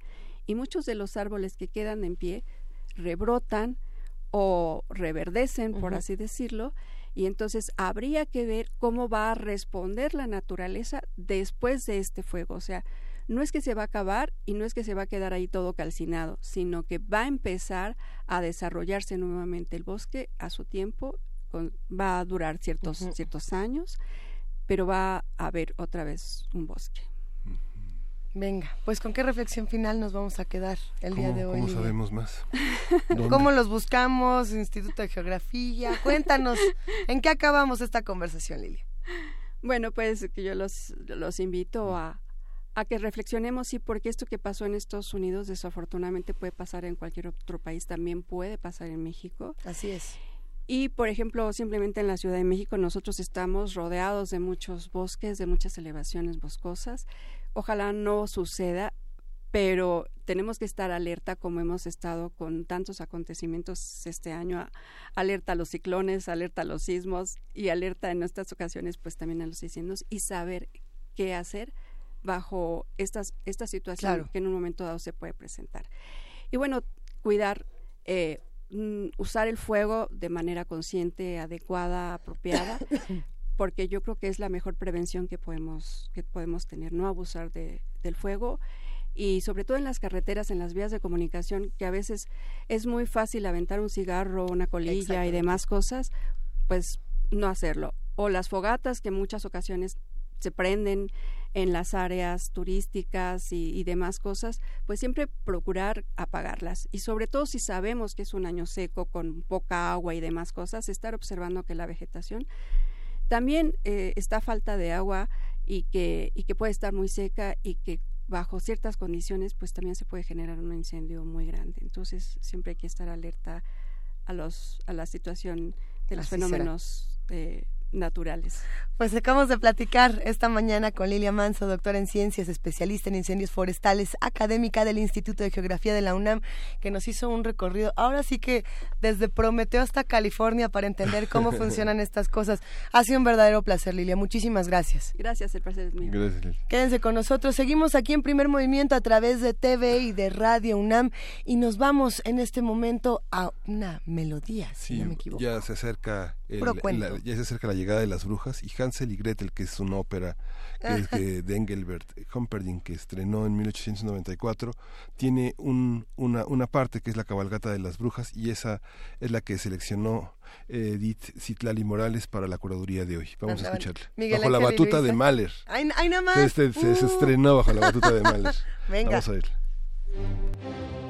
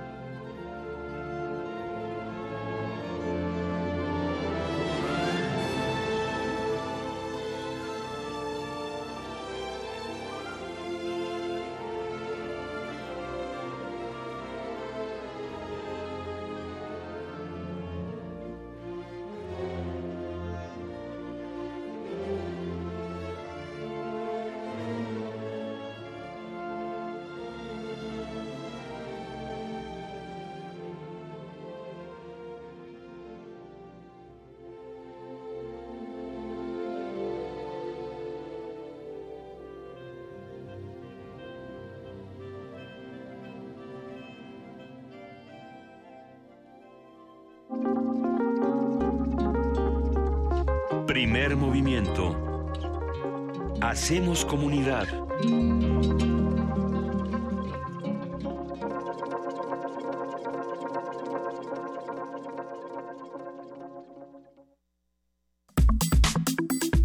Nota Internacional.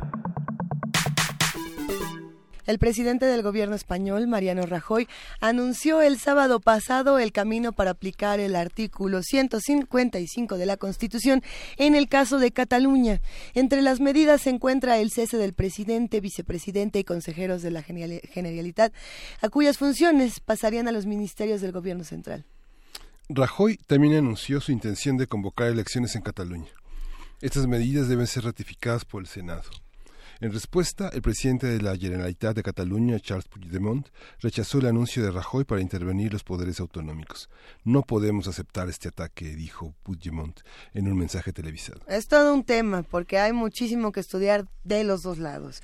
Anunció que convocará una sesión del, eh, del Parlamento catalán para decidir cómo responden a las medidas propuestas por el gobierno español.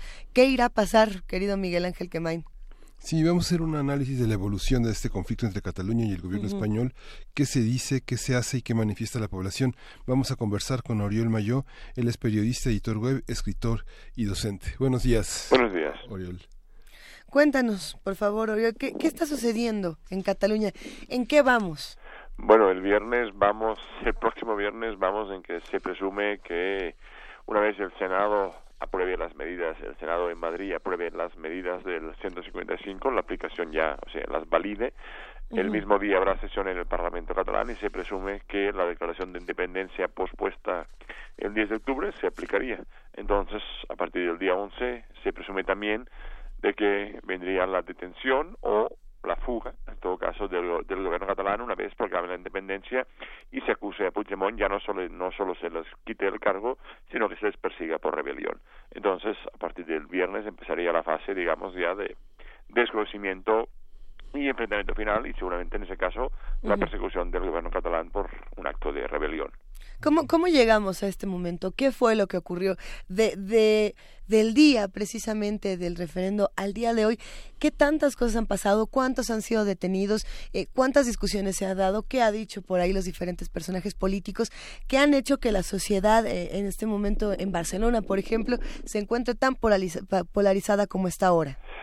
Bueno, esto la historia es muy larga, empieza en 2005-2006, empieza, bueno, sobre todo empieza con un, hay que entender que hay un partido, el Partido Popular, que inició su, su recuperación del poder en 2011, eh, su, en, basado en la idea de conseguir enfrentarse contra los contra en conjunto de Cataluña, es decir, eh, se, intentó aprobar un estatuto de autonomía nuevo para Cataluña que el Tribunal Constitucional lo impidió y desde entonces el Partido Popular se ha convertido en abanderado de que hay demasiada autonomía y que no hay que negociar nada con Cataluña. Ninguna mejora de autonomía, ningún cuestión fiscal, nada, y al final del día a partir de que Cataluña empezó un proceso hacia, digamos, a la independencia, al referéndum, en realidad tampoco ha habido ninguna voluntad de negociar ninguna vía posible. Se han cerrado todas desde hace muchos años, entonces llegamos al, al referéndum, que sí se celebró pese a todo, llegamos a una situación de desconocimiento, digamos, eh, del Estado, y llegamos a esta ruptura porque tampoco no ha habido ninguna opción del otro lado. Y en realidad en un contexto de crisis económica profunda, donde además la utopía de, digamos, de escapar de la crisis, escapar de España, una especie de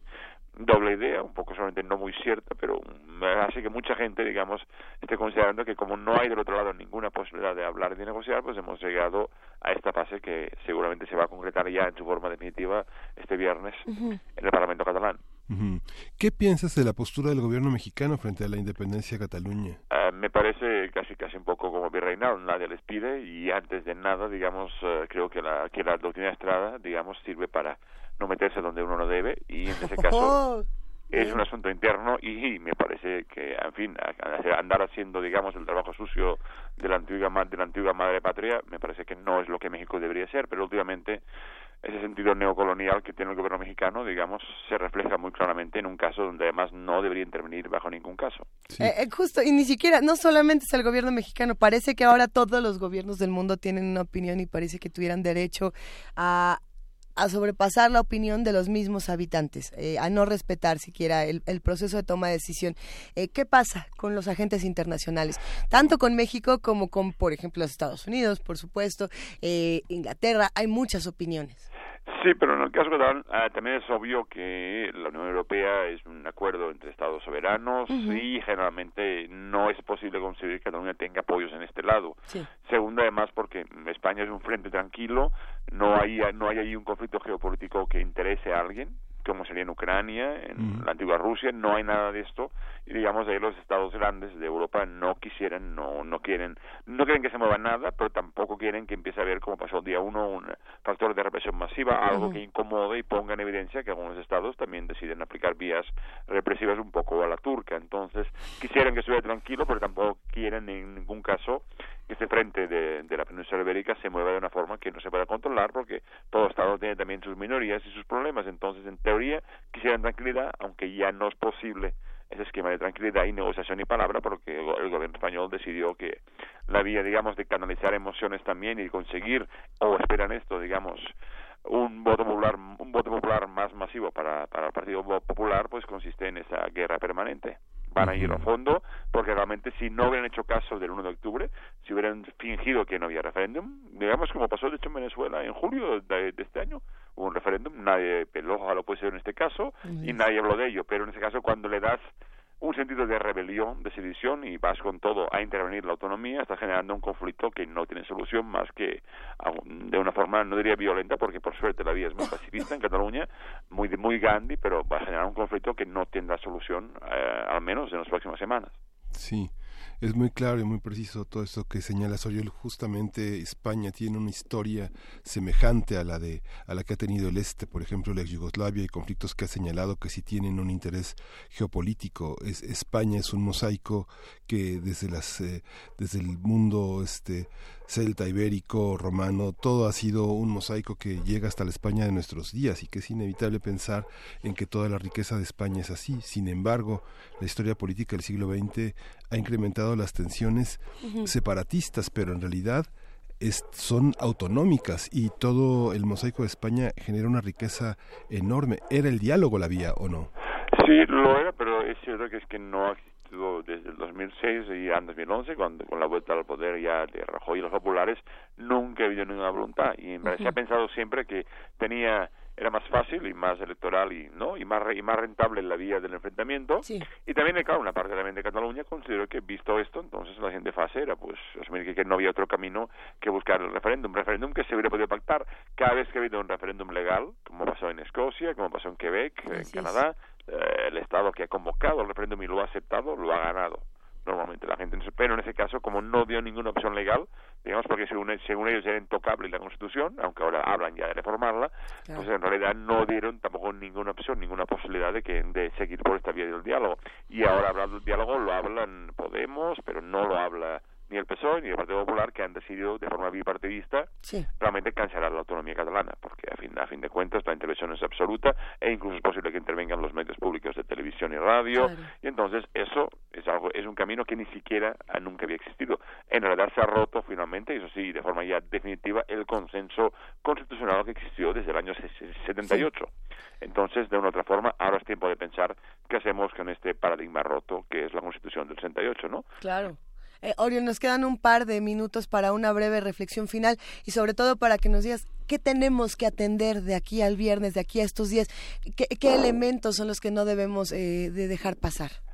Mm, básicamente que esto, digamos, digamos que hemos tenido una, una, un enfrentamiento pospuesto y que a partir del viernes mm, empieza algo que es nuevo completamente. Nunca un gobierno central ha intervenido tanto en una autonomía, no hay ningún presidente y entonces yo lo que aquí detecto es que este conflicto va a quedar, va a empezar a estar fuera de control y a partir de este viernes y mínimo las próximas semanas y aunque haya elecciones incluso podrían tener la vía de ir a realizar, ir a realizar partidos que apoyen la rebelión. Entonces eso se va a complicar mucho. Ya hay presentes en el País Vasco de cierre de periódicos, de partidos irrealizados y entonces entraríamos en una vía la turca realmente peligrosa. Pues te agradecemos muchísimo, Oriol Mayor, periodista, editor web, editor, escritor, docente. Actualmente que das clases en la Escuela de Periodismo Carlos Optín García. Es verdadero, eh, verdaderamente importante escuchar estas opiniones. Te agradecemos y hablamos muy pronto. Muy bien, pues hasta la próxima. Gracias por todo. Hasta luego. Quédense con nosotros, seguimos aquí en TV UNAM, en Radio UNAM, en el Facebook Live, en donde no estamos. Estamos abajo de su cama también, lo estamos viendo. Somos el Big Brother de vez en cuando.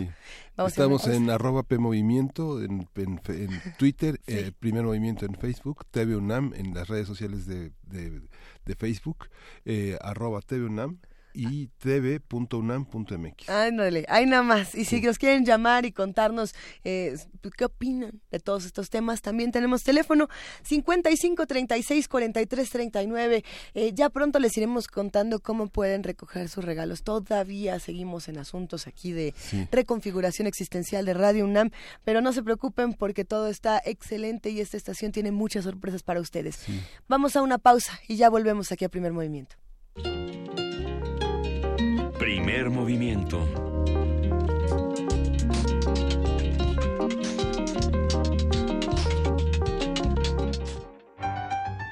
Como los pulpos, los escritores son más sabrosos en su tinta. Una producción del Instituto de Energías Renovables de la UNAM. Lunes y miércoles al mediodía por el 96.1 FM. Radio UNAM. El Instituto Nacional Electoral implementa un plan de contingencia que facilita a la ciudadanía la reposición de su credencial para votar. En caso de que tu localidad haya sido declarada zona de emergencia, podrás realizar el trámite sin presentar ningún documento. Acude a un módulo e identifícate con tu huella digital. Tu credencial saldrá con los mismos datos que tenía y podrás recogerla en cinco días hábiles. Para mayor información, llama a Inetel o visita INE.mx. Instituto Nacional Electoral. INE. Una centuria del desarrollo del diseño en la Confederación Helvética se reúne en la muestra 100 años de diseño suizo. La exposición está integrada en siete núcleos temáticos, a través de los cuales se recorren las búsquedas, exploración e innovaciones en el diseño, con la exhibición de más de 300 piezas entre gráfica y objetos. 100 años de diseño suizo se puede visitar en el Museo de Arte Moderno, Bosque de Chapultepec, primera sección Ciudad de México. Ballets de todos los tiempos. Música medieval, barroca, moderna. Los sonidos que hacen mover al cuerpo en un solo programa. Diáspora de la danza, lunes a viernes a las 6.40 de la mañana y su retransmisión a las 3 de la tarde. Por el 96.1 de FM. Radio UNAM.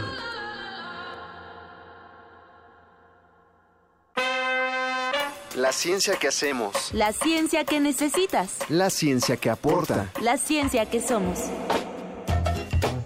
La ciencia que somos. Iberoamérica al aire. Una coproducción del Instituto Latinoamericano de la Comunicación Educativa, la Dirección General de Divulgación de la Ciencia y Radio UNAM. Mesas de debate, reportajes, noticias, entrevistas, efemérides y mucho más podrás escuchar todos los viernes a las 10 y media de la mañana. 96.1 de FM. Retransmisión domingos a las 9 y media de la mañana por el 860 de AM. Radio UNAM. Experiencia sonora. Búscanos en redes sociales, en Facebook como Primer Movimiento UNAM y en Twitter como P Movimiento o escríbenos un correo a primermovimientounam@gmail.com. Hagamos comunidad. Y saludamos una vez más a todos los que nos escuchan a través de Radio UNAM, a todos los que nos observan a través de TV UNAM. Eh, quédense con nosotros, nos queda todavía una hora de primer movimiento con Miguel Ángel Quemain. Buenos días, querido Miguel Ángel. Buenos días. Y con nuestra jefa de información, Juana Inés de esa que no está, y ya nos andan pregunta y pregunte que, a dónde se nos fue Miguel Ángel. La misión especial ultra secreta, como tú dices. Es una misión especial ultra secreta. Demasiadas preguntas harán que esta misión se altere y el orden cósmico, tanto del programa como de la estación como del universo, cambie. Eh, ya va a regresar nuestra querida jefa de información, si no me equivoco, el día miércoles y será eh, un placer tenerla de vuelta. Quien ya regresó, por cierto, es Vania Nuche, que se había ido con, con los chamacos excéntricos de resistencia modulada se fueron al Festival Internacional Cervantino también a transmitir desde allá y a ver si en un rato también nos cuenta de su experiencia y de lo que le tocó estar viendo. Nosotros no, ya no, ya nos regresamos y ya no nos volvimos a ir al Cervantino, pero tenemos mucho que discutir aquí en la ciudad, muchas exposiciones, muchas manifestaciones artísticas, conciertos. Creo que es una ciudad que sigue reconciliándose con, con, sí misma, con que está trabajando por reencontrarse y, no lo estamos haciendo tan mal los que le entramos a, a salir y volvernos a, apoderar de, nuestras calles sin tener miedo. Sí, y justamente, ya no lo comentamos con Dulce ni con Cindy, eh, pero eh, el Cervantino recuperó la capacidad de entusiasmo de toda la periferia que eh, visita el Cervantino, que es Oaxaca, Guerrero, Chiapas, Puebla, Veracruz, y la baja que se dio en la cancelación de reservaciones unos días antes de la inauguración se recuperó. Digo, es este, finalmente no es rollo ni es nada que se le parezca a este entusiasmo que todos tenemos porque la cultura realmente alivia, reivindica, ¿no? Digamos, la, la, playa hace bien, pero también la cultura hace bien. La cultura siempre nos reconcilia y siempre nos salva. Y hablando de cultura que salva, ¿quién tiene ganas de un poco de poesía necesaria? Ahí les va. Primer movimiento.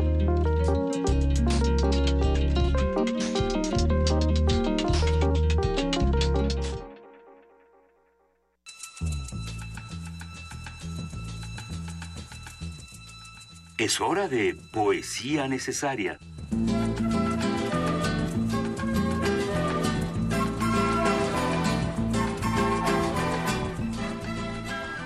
Y bueno, es mi turno de poesía necesaria esta mañana, querido Miguel Ángel Estoy muy emocionada porque me hicieron una petición en particular. ¿Ah, de uno de mis poemas favoritos, que además se me ha ocurrido mezclarlo con una pieza que siento que le viene eh, maravillosamente. Ya habíamos leído, por supuesto, en este espacio a E. E. Cummings, que es un poeta norteamericano conocido sobre todo por el libro Búfalo Vila Muerto, que es un poemario maravilloso. Eh, E. E. Cummings, como ya probablemente si, si siguen este programa ya se habrán a, lo mejor hasta cansado de tanta eh, cita, pero pues que es una maravilla tiene muchos grabados, eh, hace mucha, muchos grabados con tinta, mucha mucha erotismo y sexualidad en lo que escribe y también una carga amorosa muy importante. Y pues habrá que estudiar mucho de lo que de lo que de lo que él hace si les ha gustado. Eh, este es uno de mis poemas favoritos se llama puedo tocar. Y, y, bueno pues está junto con la canción de Portishead Oh Mine. A ver qué les parece esta mezcla. Puedo tocar dijo él Voy a gritar, dijo ella.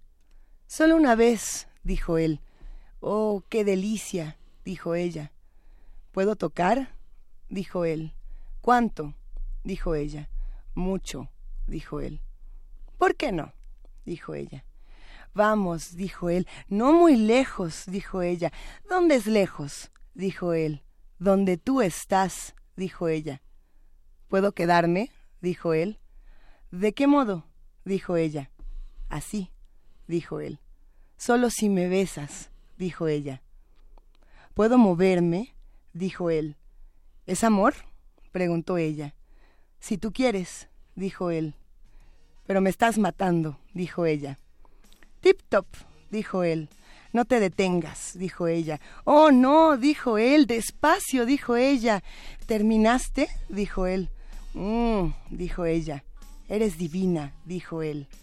Tú eres mío, dijo ella.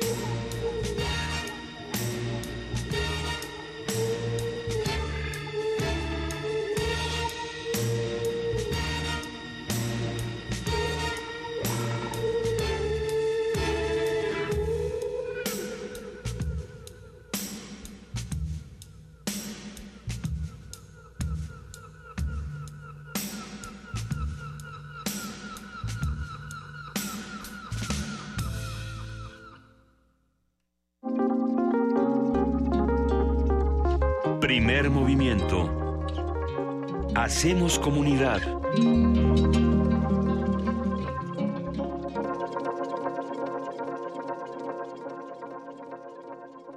¿Qué te pareció ese poema, querido Miguel Ángel Quemain? Pues extraordinario, me pareció muy conmovedor. Es un relato eh, elíptico muy poderoso sobre este, la transformación de uno a través del encuentro con otro. Es muy problemático el, encontrar una buena traducción de un poema de E. e. Cummings precisamente porque la rima que él hace, que aquí eh, no se puede apreciar, porque dijo, él, dijo ella es distinto a said he, said she, que es la rima que él intenta hacer, la combinación.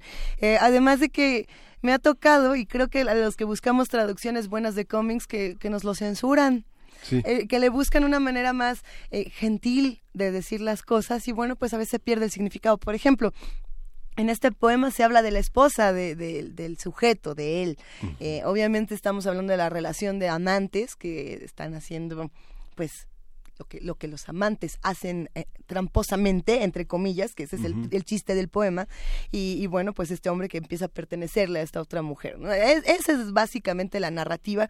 Eh, aquí no se menciona a la esposa, por ejemplo. Se quita ese verso. ¿Cómo? Pues así, traducción. Eh, para encontrar traducciones eh, interesantes, hacemos la recomendación de que se acerquen a los materiales de lectura de la UNAM, que yo siento que tienen siempre traductores y, curadores increíbles para estos trabajos literarios, así como muchos otros portales. Yo consulto mucho Buenos Aires Poetry, mm. Círculo de Poesía. Eh, tú siempre te vas al libro original. Sí. Tú, tú sí eres del que trae el libro Pero sí son, como tú dices, son este, versiones simples, porque además hay un segundo poema, ¿no?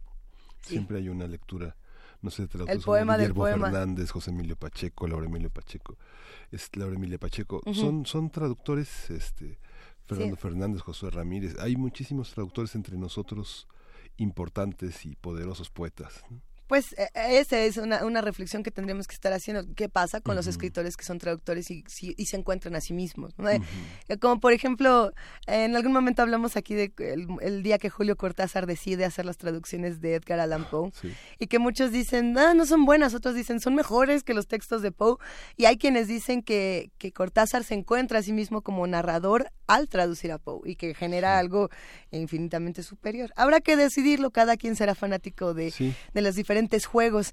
Por aquí nos escribía Martín Hernández y nos manda una recomendación para poesía necesaria de un poeta que a mí particularmente me encanta, es Brian Bliston perdón, Brian Bilston, él es, un poeta que lo que hace es que juega con los vacíos del papel, entonces eh, hace formas con las palabras. Tiene este poema que es el que, el que nos mandó en este momento Martín, déjenme, lo voy a intentar abrir, lo compartimos en redes sociales, que lo que hace es la forma de un árbol. Tratemos de imaginarnos un poema con la forma de un árbol. El, el poema en la traducción sería algo así como, el problema de escribir poemas con la forma de árboles decidiosos. Ese, ese es...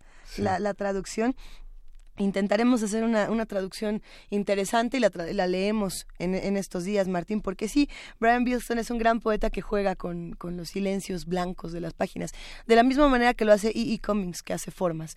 Eh, pero bueno, esa es otra de las muchas reflexiones que hacemos aquí con la poesía necesaria. Tenemos música, Miguel Ángel Quemain, que vamos a compartir con todos los que nos escuchan. Sí, desde la primera hora de la mañana compartimos esta curaduría de y Morales dedicada a los cuentos. Empezamos con La Bella Durmiente, el Vals, luego la cabalgata de la bruja de la ópera de Hansel y Gretel, que son contemporáneas y justo Sherezad de eh, Rimsky-Korsakov eh, es otra de las escritas en 1888 y justamente está basada en el libro de las mil y una noches y conformada por cuatro movimientos que representan diversas historias de las relatadas por Sherezade al viejo sultán. Vamos a verla.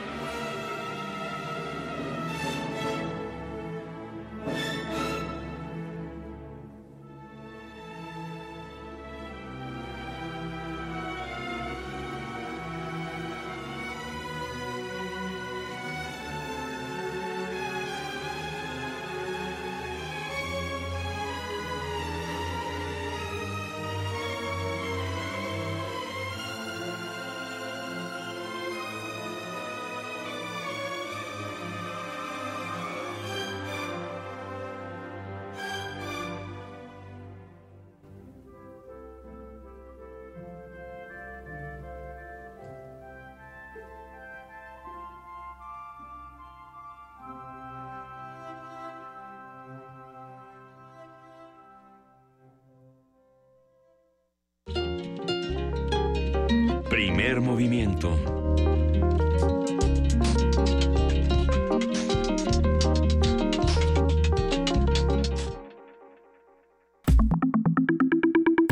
La mesa del día. Luego del sismo del 19 de septiembre, el proceso de reconstrucción en la Ciudad de México comenzó el 4 de octubre. De acuerdo con Miguel Mancera, jefe de gobierno capitalino, la demolición y remoción de los inmuebles dañados se realizará con un presupuesto de 2.500 millones de pesos. Me encanta que le digas Miguel Mancera y le quites el ángel para que no sea tu tocayo, tu tocayo maligno y nomás sea así como el, otro de por allá. Coincido, coincido, querido Miguel Ángel Quemain. Él, bueno, el, el jefe de gobierno Miguel Mancera dijo que esos recursos tanto del gobierno de la Ciudad de México como del gobierno federal. En la evaluación del gobierno capitalino en su primera fase se clasificaron 500 inmuebles en código rojo, es decir, no son habitables y su demolición es urgente. Diversas organizaciones de la sociedad civil han exigido que la etapa de reconstrucción se realice con una perspectiva social, participativa e incluyente que contribuya a revertir las desigualdades. A partir de esa experiencia de 1985 vamos a hablar sobre este proceso de reconstrucción de la Ciudad de México, qué se necesita, por dónde hay que empezar y quién debe participar. Está con nosotros Emilio Canek, arquitecto, coordinador del Colegio Académico de la Facultad de Arquitectura de la UNAM, a quien le damos la bienvenida y que justamente un día antes del temblor estuvo hablando de la ciudad con nosotros. ¿Se puede reconstruir por decreto una ciudad? Exactamente, buenos días. Pues gracias otra vez por tenerme aquí. Espero que no sea de mal agüero. pero, sí, pero bueno, finalmente eh, creo que fue una experiencia interesante porque habíamos tocado aquí en primer movimiento esos temas con anterioridad. El día anterior. El día anterior justo y nos tocó pues ya verlo de frente y tratar de actuar a partir de, de todo lo que, lo que habíamos comentado. Yo creo que tenemos la gran oportunidad en este momento, a partir de la de toda esta crisis, toda esta emergencia que vivimos, que la, la reconstrucción sea mucho más reflexiva. Yo creo que esa es nuestra oportunidad en este momento.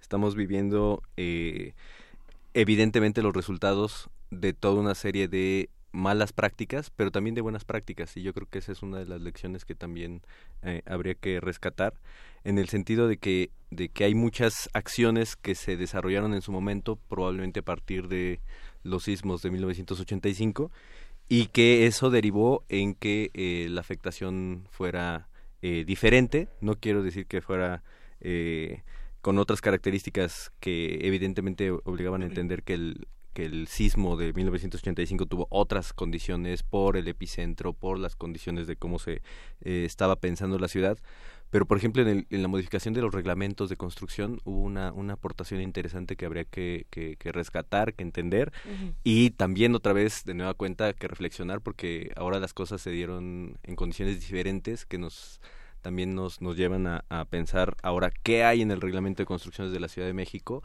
y cómo tenemos que atender eh, eso entre otras cosas, ¿no?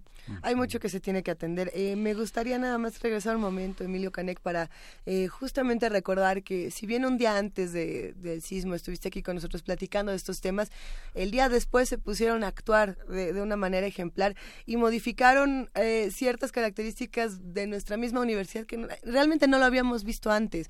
no sé cómo te sientes al respecto, pero sí me gustaría detenernos un momento y que nos hablaras de esta experiencia tan admirable y que además realmente creo que le has ayudado no solamente a muchos de los que están en esta misma estación, en este mismo, en esta misma cabina, sino a muchísimas personas a tu alrededor. Y ha sido una tarea enloquecedora, abrumadora, pero llena de recompensas. Y no sabes cómo te lo agradecemos.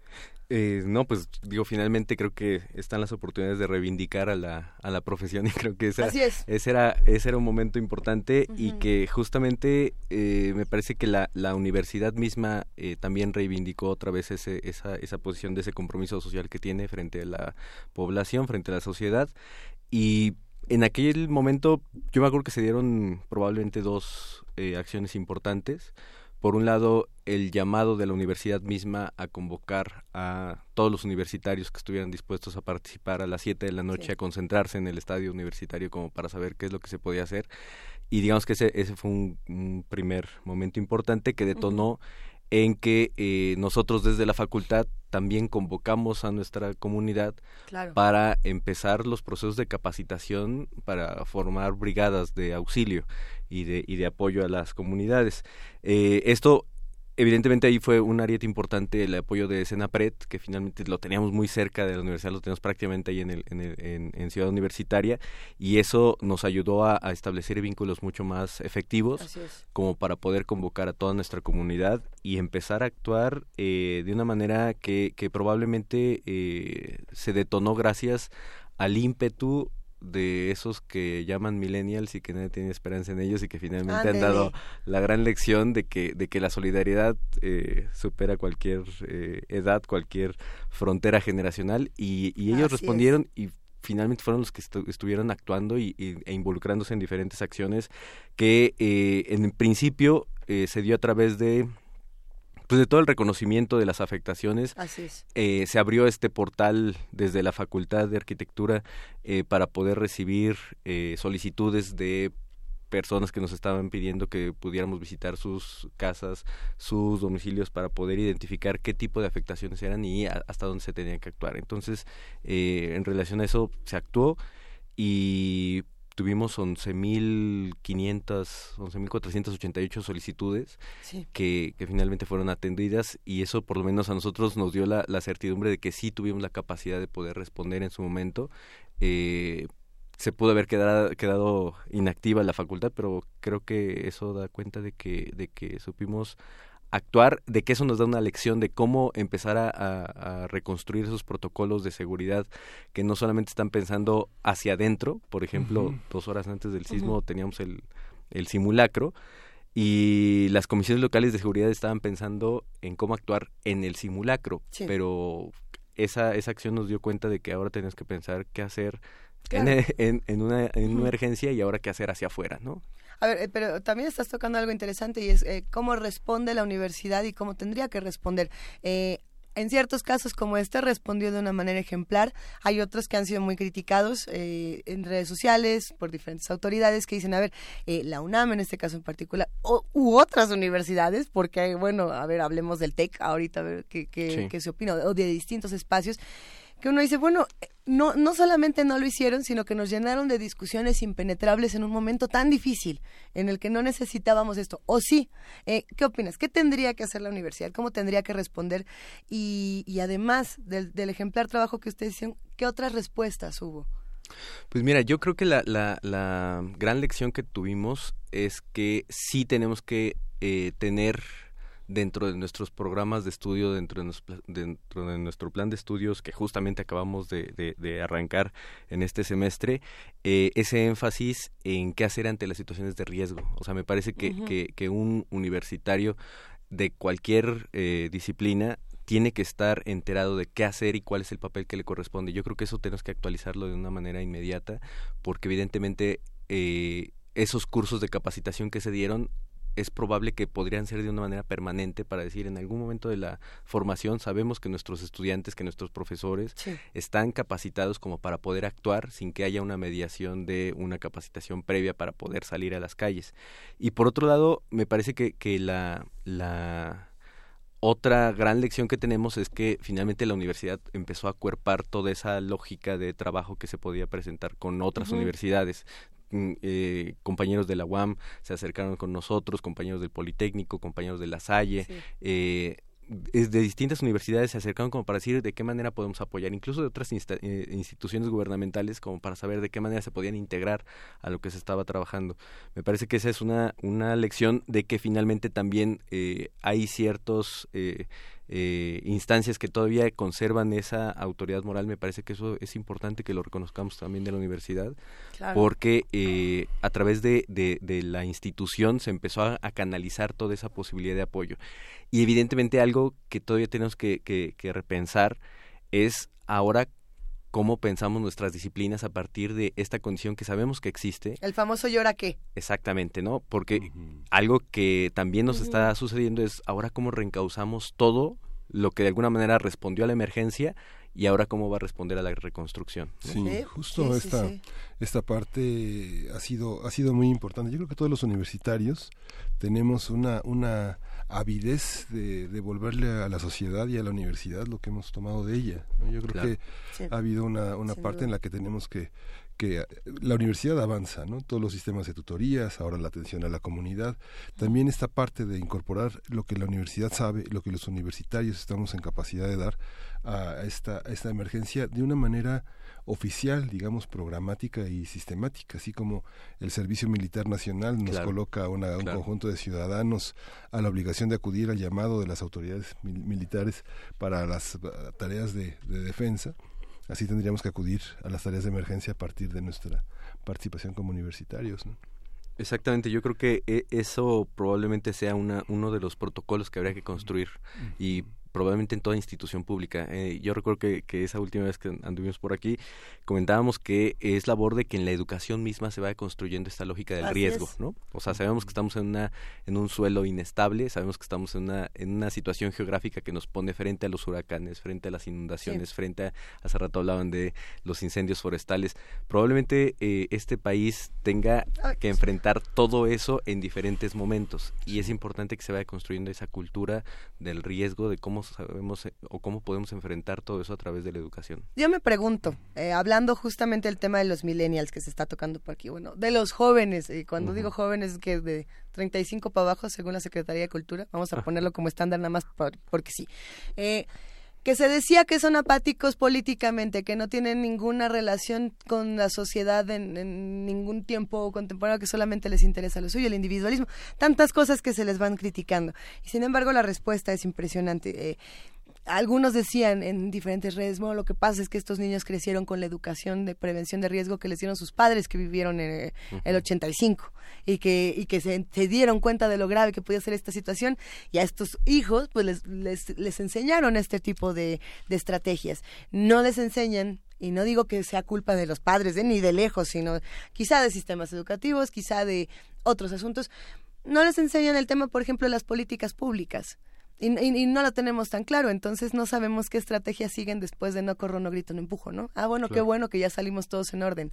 Y ahora que no tenemos eh, ciudad, ¿qué? ¿Qué? ¿Cómo la reconstruimos si no tenemos este manejo de las políticas públicas y no podemos exigir a nuestras autoridades estas cosas porque no las conocemos? ¿Qué pasaría con eso desde, desde tu punto de vista, Emilio Caneco?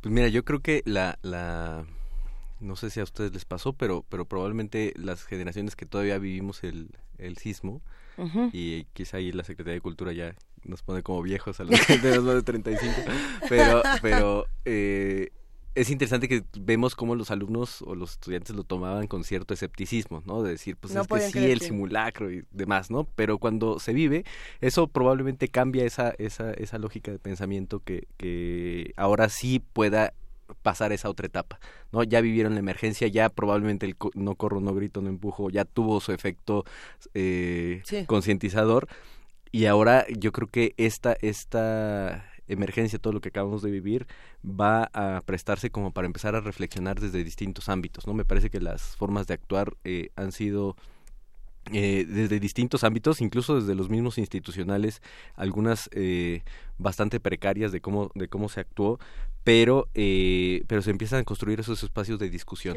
Y me parece que eso puede ser importante eh, sobre todo para para lograr esta esta reconstrucción o esta idea de cómo se tendría que pensar la, la ciudad cómo se tendría que pensar la arquitectura pero también las relaciones sociales. Me parece que la, la solidaridad de lo que eh, a veces tanto nos jactamos eh, se empieza otra vez a diluir, ¿no? Entonces el hecho de que de que solamente a través de una emergencia pueda aparecer la solidaridad, me parece que eso es algo que habría que, que también reflexionar desde otras disciplinas y desde otros espacios. Por supuesto. Esta cuestión de los millennials a mí me llama mucho la atención porque son los millennials, o son, son, son corrientes de pensamiento, tendencias que tienen líneas de expresión muy visibles en ciertos círculos eh, académicos, periodísticos, intelectuales, pero creo que hay otros círculos donde hay jóvenes indígenas, eh, eh, jóvenes obreros, jóvenes que están en la, en, que son la fuerza de trabajo, que son muy marginados y que también se expresaron, sobre, sobre todo que, como hablábamos con Paul Eduque el viernes, viernes a, partir de un foro que se inició. Este, yo creo que el inicio, y bueno, nosotros estuvimos, es el inicio en las tareas de, de, acopio, de ayuda, de reporteo. Mucha gente sí se tomaba selfies. Lo que vimos ahora con Paul Educa el viernes es que yo creo que muchos los bajaron y muchos este, se los tomaron pero no los compartieron. No los compartieron, renunciaron a eso, pero yo creo que en, en la primera, en una primer acercamiento, este, fue gradualmente un proceso de, concientización y son visibles los millennials, pero también son invisibles muchas de las personas que, no tienen nada, que no se expresan en redes, que no saben redactar muy bien, que ponen hace sin H, etcétera, ¿no? Pero que son que son mexicanos también y que ayudan y que son solidarios y que son importantes y que forman también tendencias importantes. Si uno va a la Merced ahorita, ¿quiénes son los diableros? Quiénes son los cargadores, quiénes son todas esas personas, yo creo que nos llevaríamos una sorpresa de ver que también son jóvenes, que también son mexicanos y que también forman parte de nosotros. ¿no? Y que tienen formas de actuar eh, desde sus propios espacios. ¿no? Me parece que el hecho de empezar a construir y hacerse espacio para poder actuar, yo creo que ha sido una de las otras grandes lecciones que, que, tuvimos en este en este momento ¿no? a ver tenemos comentarios en redes sociales. María de Guerra nos dice gracias a los brigadistas de la Facultad de Arquitectura de la UNAM que revisaron nuestro hogar en la colonia Cuauhtémoc. Grandeza humana y profesionalismo ay nada más te, pasamos esa Emilio Canec qué, qué bueno. y dice ay muchas gracias sí sí pues bueno al final uno, uno canaliza las cosas pero pero yo creo que el, el esfuerzo o sea digo, pensar en seis mil eh, alumnos, pero también egresados, o sea, da mucho gusto ver en la facultad de egresados que habían salido hace 10 años y que llegaban para decir qué que, podemos ayudar. Eh, yo, a mí me quedó muy grabada una, eh, la imagen de un, una persona de, que les gusta, 80, 90 años, que llegó siendo jubilado arquitecto que trabajaba en la Secretaría de Comunicaciones y que llegó a capacitarse en una de las brigadas para llevar a sus alumnos, a los, a los brigadistas, a inspeccionar y a revisar eh, viviendas. Entonces ese tipo de cosas de alguna manera habla de cómo las, las actuaciones son este, intergeneracionales y se van construyendo esos, esos y contagiosas. También en la FES Aragón, la Facultad de Ingeniería también generó una, una, una impronta muy fuerte también yo creo que el Colegio de Arquitectura, bueno, la arquitectura, la Facultad de Arquitectura sí fue una un puntal, ¿no? el, el, formulario, la descarga en Internet de las preguntas, pensar en 4.000 familias, que son alrededor de 40.000 personas, que se multiplica el efecto en otras personas que genera una tranquilidad de, la posibilidad de llamar y de, y de preguntar. Claro.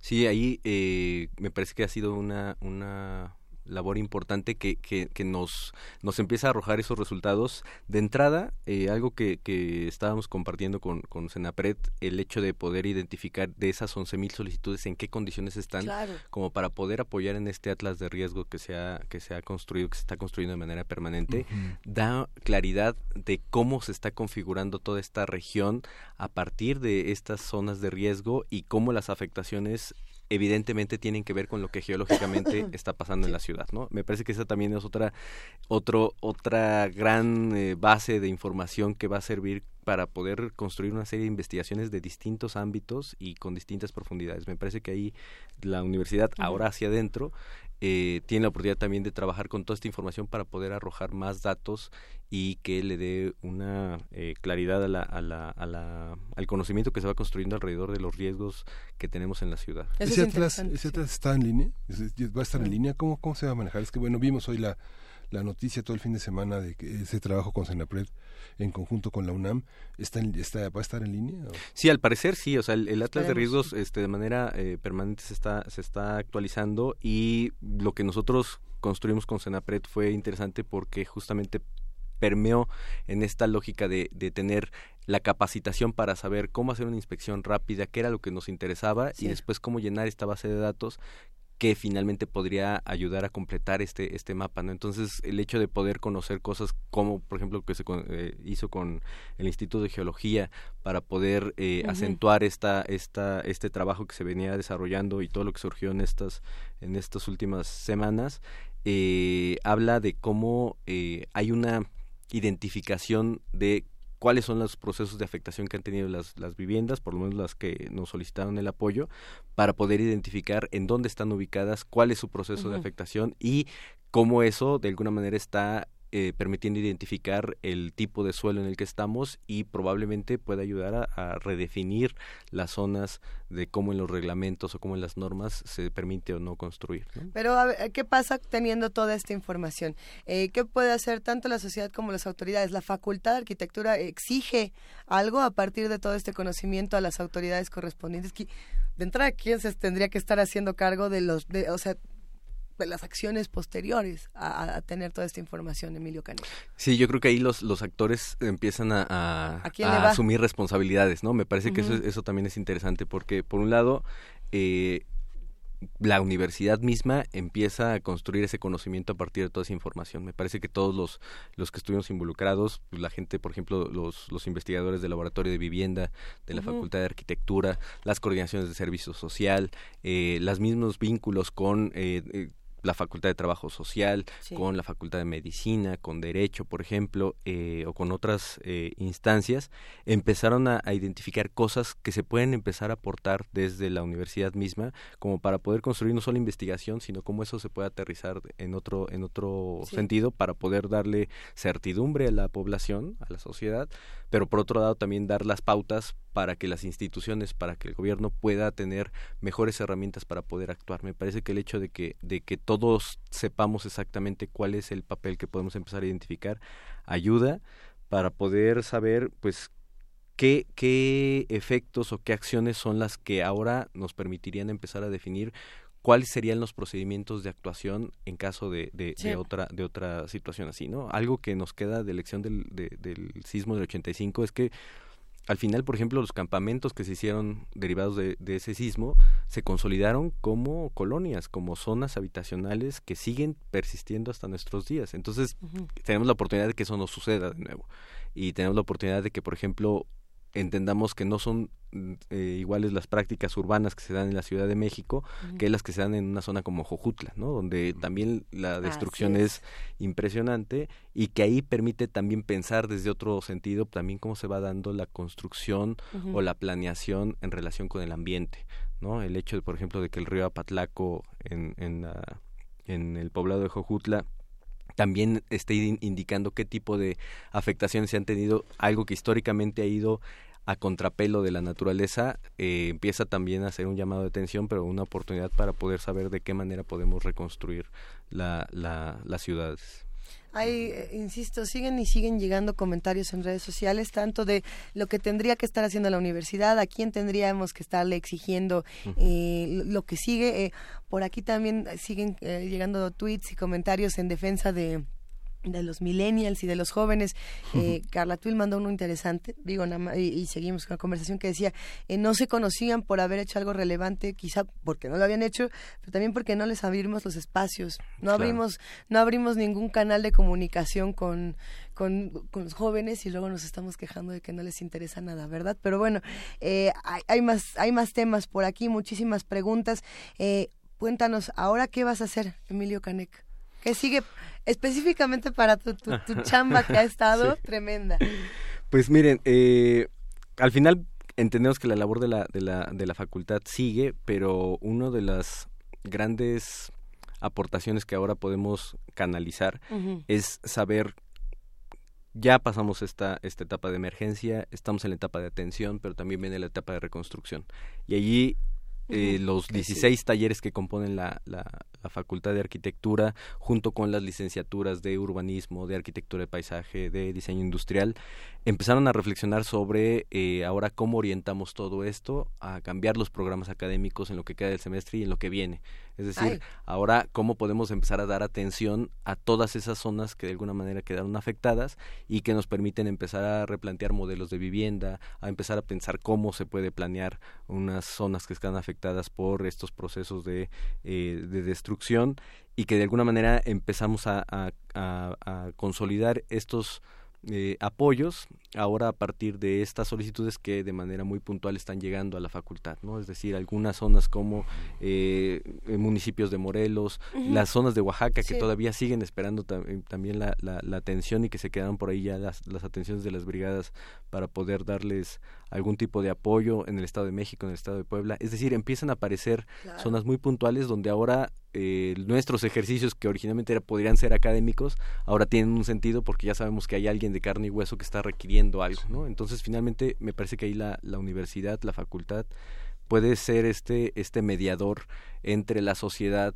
y las instituciones gubernamentales como para decir pues sí podemos gestar nosotros los proyectos que se requieren como para poder tener un efecto mucho más eh, a largo plazo y mucho más duradero. Eh, hay una eh, tuvimos oportunidad de entrevistar en Guanajuato a Carlos Gottlieb del proyecto de la Universidad de Burdeos y le preguntamos cómo había reconstruido Alemania después de la guerra de 1945 Berlín ¿no? y dijo hablando con la gente en consenso y resignificando los espacios. En el caso de la Ciudad de México muchos de los inmuebles que cayeron no significaban nada para nadie ¿no? Ahora, ahora, ahora muchos este, cobrarán una nueva resignificación, ¿no? Tú dices ahora con el tráfico para llegar aquí recorriste un poco la ruta del desastre y en esa ruta de desastre hay muchos lugares llenos de flores de cempasúchil. Es una manera de resignificar las cosas, ¿no? Una manera en la que eh, conversando, caminando con mucha gente siente, hay algo que se siente en ese desastre, en esa caída. Este, la ciudad es otra manera de resignificar algo que fue anónimo y que ahora es visible, que tiene un nombre animal político tratan de ponerle nombre y apellidos a las personas que cayeron. Claro. ¿Cómo resignificar en el conjunto del país estos lugares que, por ejemplo, San Gregorio tal vez no necesita tanta resignificación porque es un lugar muy importante eh, sí, culturalmente, en Oaxaca, en muchos lugares que tienen... ¿Cómo resignificar esa parte? ¿Cómo se hace desde la institución? ¿Cómo se hace desde lo académico, desde el pensamiento, desde las ideas? ¿Cómo se resignifican los lugares? Yo, yo me haría eco de lo que se comentó en esa, en esa conversación porque sí me parece que, que, que la escucha y el diálogo puede construir comunidad, ¿no? O sea, me parece que, que, que estamos hablando de pues de estructuras de carácter patrimonial, o sea, finalmente, eh, aunque fuera un espacio en renta, finalmente todos los objetos generan afectos y esos afectos van construyendo memoria y van construyendo toda una serie de, de, de, imágenes que van consolidando eh, todo un reconocimiento de lo propio. Y me parece que, que esta es la, pues, la labor que ahorita tendremos que entender todos, ¿no? Que finalmente esta, esta idea de, de, de la gente que de alguna manera trata de de, de, recuperar la memoria a partir de las imágenes, a partir de los arreglos florales, a partir incluso de las lonas que pusieron. Ahorita veía algo en, la, en el multifamiliar Tlalpan que dice multifamiliar, Tlalpan en pie de lucha, ¿no?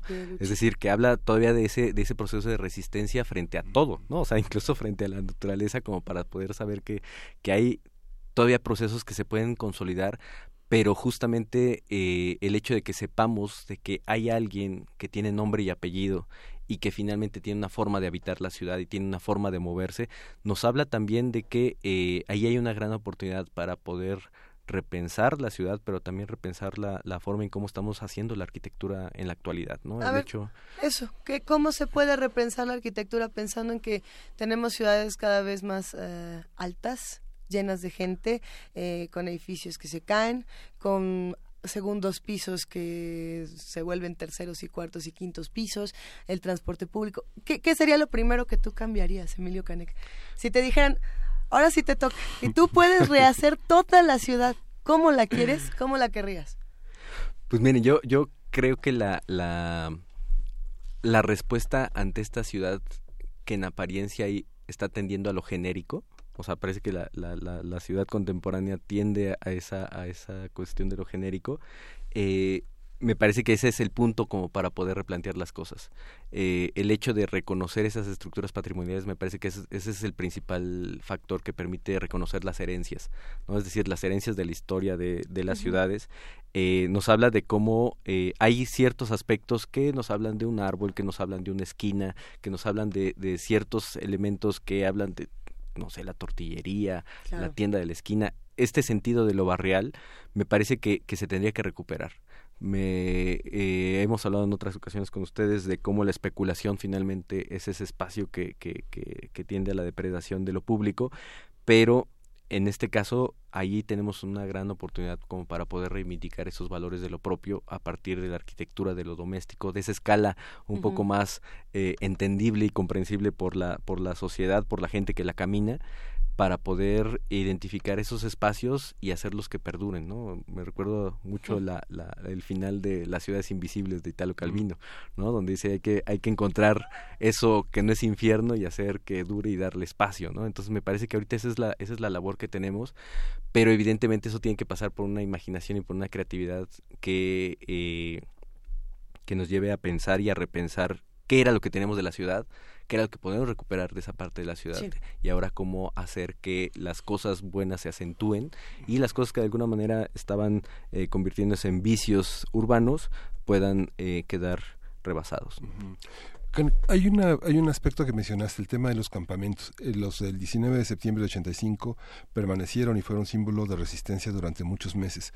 Hoy se trata de limpiar este, ya, ya limpiaron el camellón de la calle de telecomunicaciones también de paso en Iztapalapa, ¿no? 250 familias ya van a ser reubicadas y les van a dar un departamento, aunque sea pequeño, dijo Miguel Ángel Macera.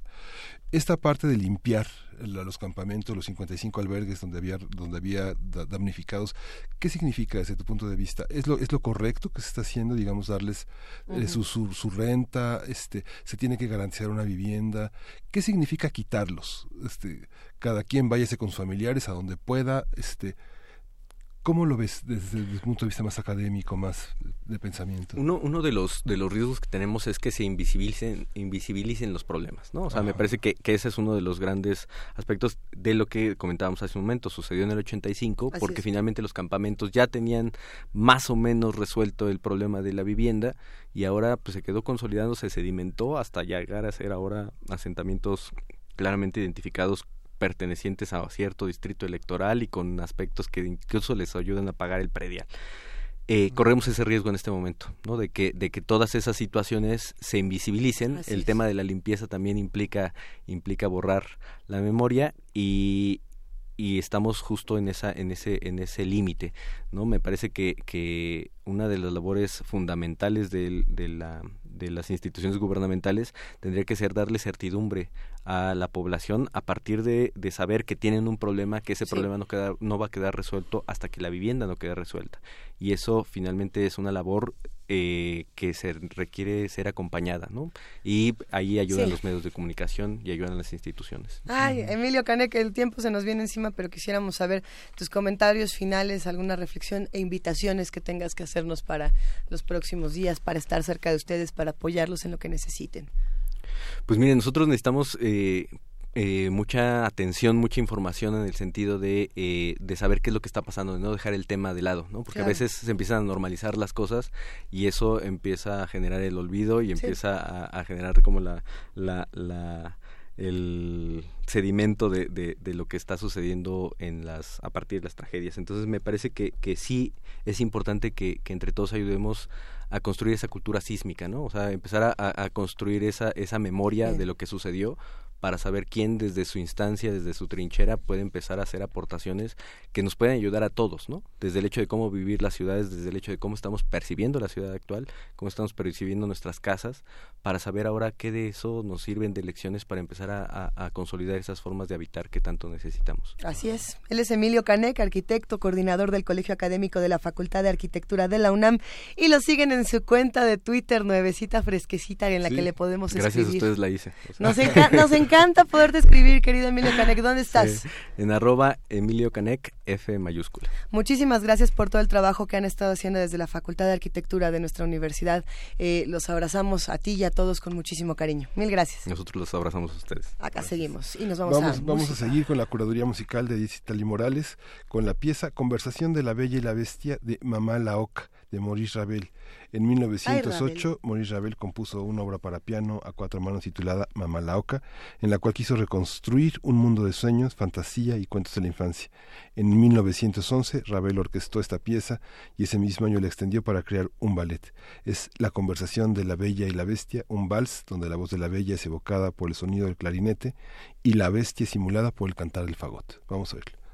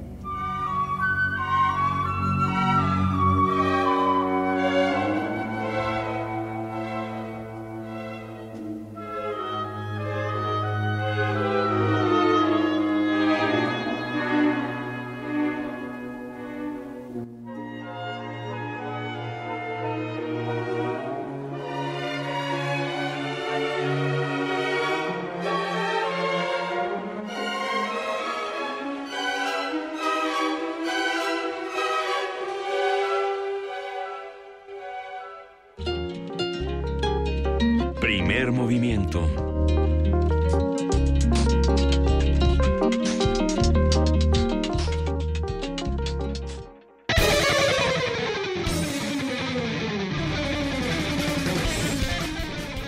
Y entonces vestida de, de avispa este, transgénica, Vania Nuche volvió del Festival Internacional Cervantino. ¿Cómo estás, querida Vania? Dice que nos extraña. No es cierto, Vania. Yo siempre los extraño, sí, sí. Puras mentiras, Vania Nuche. Yo lloraba tu ausencia, amargamente. También con ustedes, pero yo tenía que trabajar. Ser profesional. Eso, ¿Cómo, eh, si se puede brevemente, cuéntanos, ¿estuvo bueno la, Semana Cervantina de Resistencia Modulada? Sí, estuvo muy buena, eh. estuvo muy activa. Eh, fue diferente a nuestra transmisión, obviamente. ¿A qué te refieres? Ya les tocó a que fue diferente, nada más. Ah. Porque a nosotros, pues, nos tocaba siempre muy temprano, cuando todavía apenas se están montando cosas. Y en la Resistencia, pues, ya, ya es en la noche, cuando ya están las actividades. Entonces, nos tocó en dos ocasiones en la Lóndiga de Gran Granaditas y el último día eh, desde el Teatro Juárez. Estuvo muy bien, la gente muy activa, participaba, entonces hubo mucho contacto. Llegaban bien dormidos. Lo que quiere decir es que se divirtieron un montón. Pero yo también me divertí con ustedes. O sea, pura fiesta. Nada de celos, no, al contrario, nos hubiera encantado estar con, con los resis, con, los hermanos de Resistencia Modulada, que los podemos escuchar de lunes a viernes. A las 8 de la noche eh, por el 96.1 de FM y también por resistenciamodulada.unam mx Y rápidamente hoy en Radio UNAM, quédense con nosotros por el 96.1 de FM a las 4 de la tarde, toda la información sobre el cáncer en El Camino del Cangrejo, que están con nueva temporada, música en panorama del jazz a las 7 de la noche y por supuesto resistencia modulada a partir de las 8 de la noche. Por el 860 de AM también tenemos mucha programación. A las 10 de la mañana pueden quedarse con brújula en mano, diálogo jurídico al mediodía y a las 2 de la tarde la Feria de los Libros. Por TV UNAM también tenemos mucha programación y a las seis y media de la tarde no se pueden Perder En Busca del Arte, El Gabinete de la Duquesa. Después, a las 7 y 10, Historia Centenario de la Revolución Rusa, con las imágenes utópicas de la Revolución Rusa. Y, por supuesto, La Hora Elástica a las 8 y media de la noche, con el músico David Aguilar y Héctor Zagal, que va a hablar sobre su novela Imperio. Mucho más en www.tv.unam.mx, por supuesto, también en nuestro sitio web radio.unam.mx mx. Síganos por redes sociales, arroba Radio UNAM y que tengan una excelente semana. Excelente día, querida Vania Nuche. Oigan, hay que mandar un brevísimo abrazo porque ya nos vamos a Carla Tuila, Galán de Barrio, a Mayra Elizondo, a CNI, a, ver quién más, a Salvador Vázquez, a Milcar Torres. Eh, hay tantos que a Miguel Ángel Gemirán, María de Guerra, Vicente, muchísimos comentarios. Por aquí también está Rafa Olmedo. Estamos checando todos, siempre los leemos eh, y agradecemos que hagan comunidad con nosotros. Creo que estos son los comentarios más importantes, los de ustedes que nos ayudan siempre a enriquecer las discusiones y a buscar otros puntos de vista para volver a entender el mundo desde la universidad, querido Miguel Ángel. Sí. Y nos vamos a despedir con una pieza de Joaquino Rossini, la escribió a los 25 años, es una de las más escuchadas y es La Cenicienta, es la obertura de La Cenicienta, que la tituló La Cenicienta, a saber, la bondad triunfante, la estrenó en 1817 y es un drama jocoso dividido en dos actos. Qué bonito es cuando Emilio Canek dice que solamente en Radio UNAM, en primer movimiento, pueden convivir con Sakov, Portishead y Rossini en un mismo espacio. Así que con esto nos vamos, querido Miguel Ángel. Muchísimas gracias a todos los que hacen primer movimiento. Gracias a ti, Luisa. Esto fue Primer Movimiento. El mundo desde la universidad y Rossini.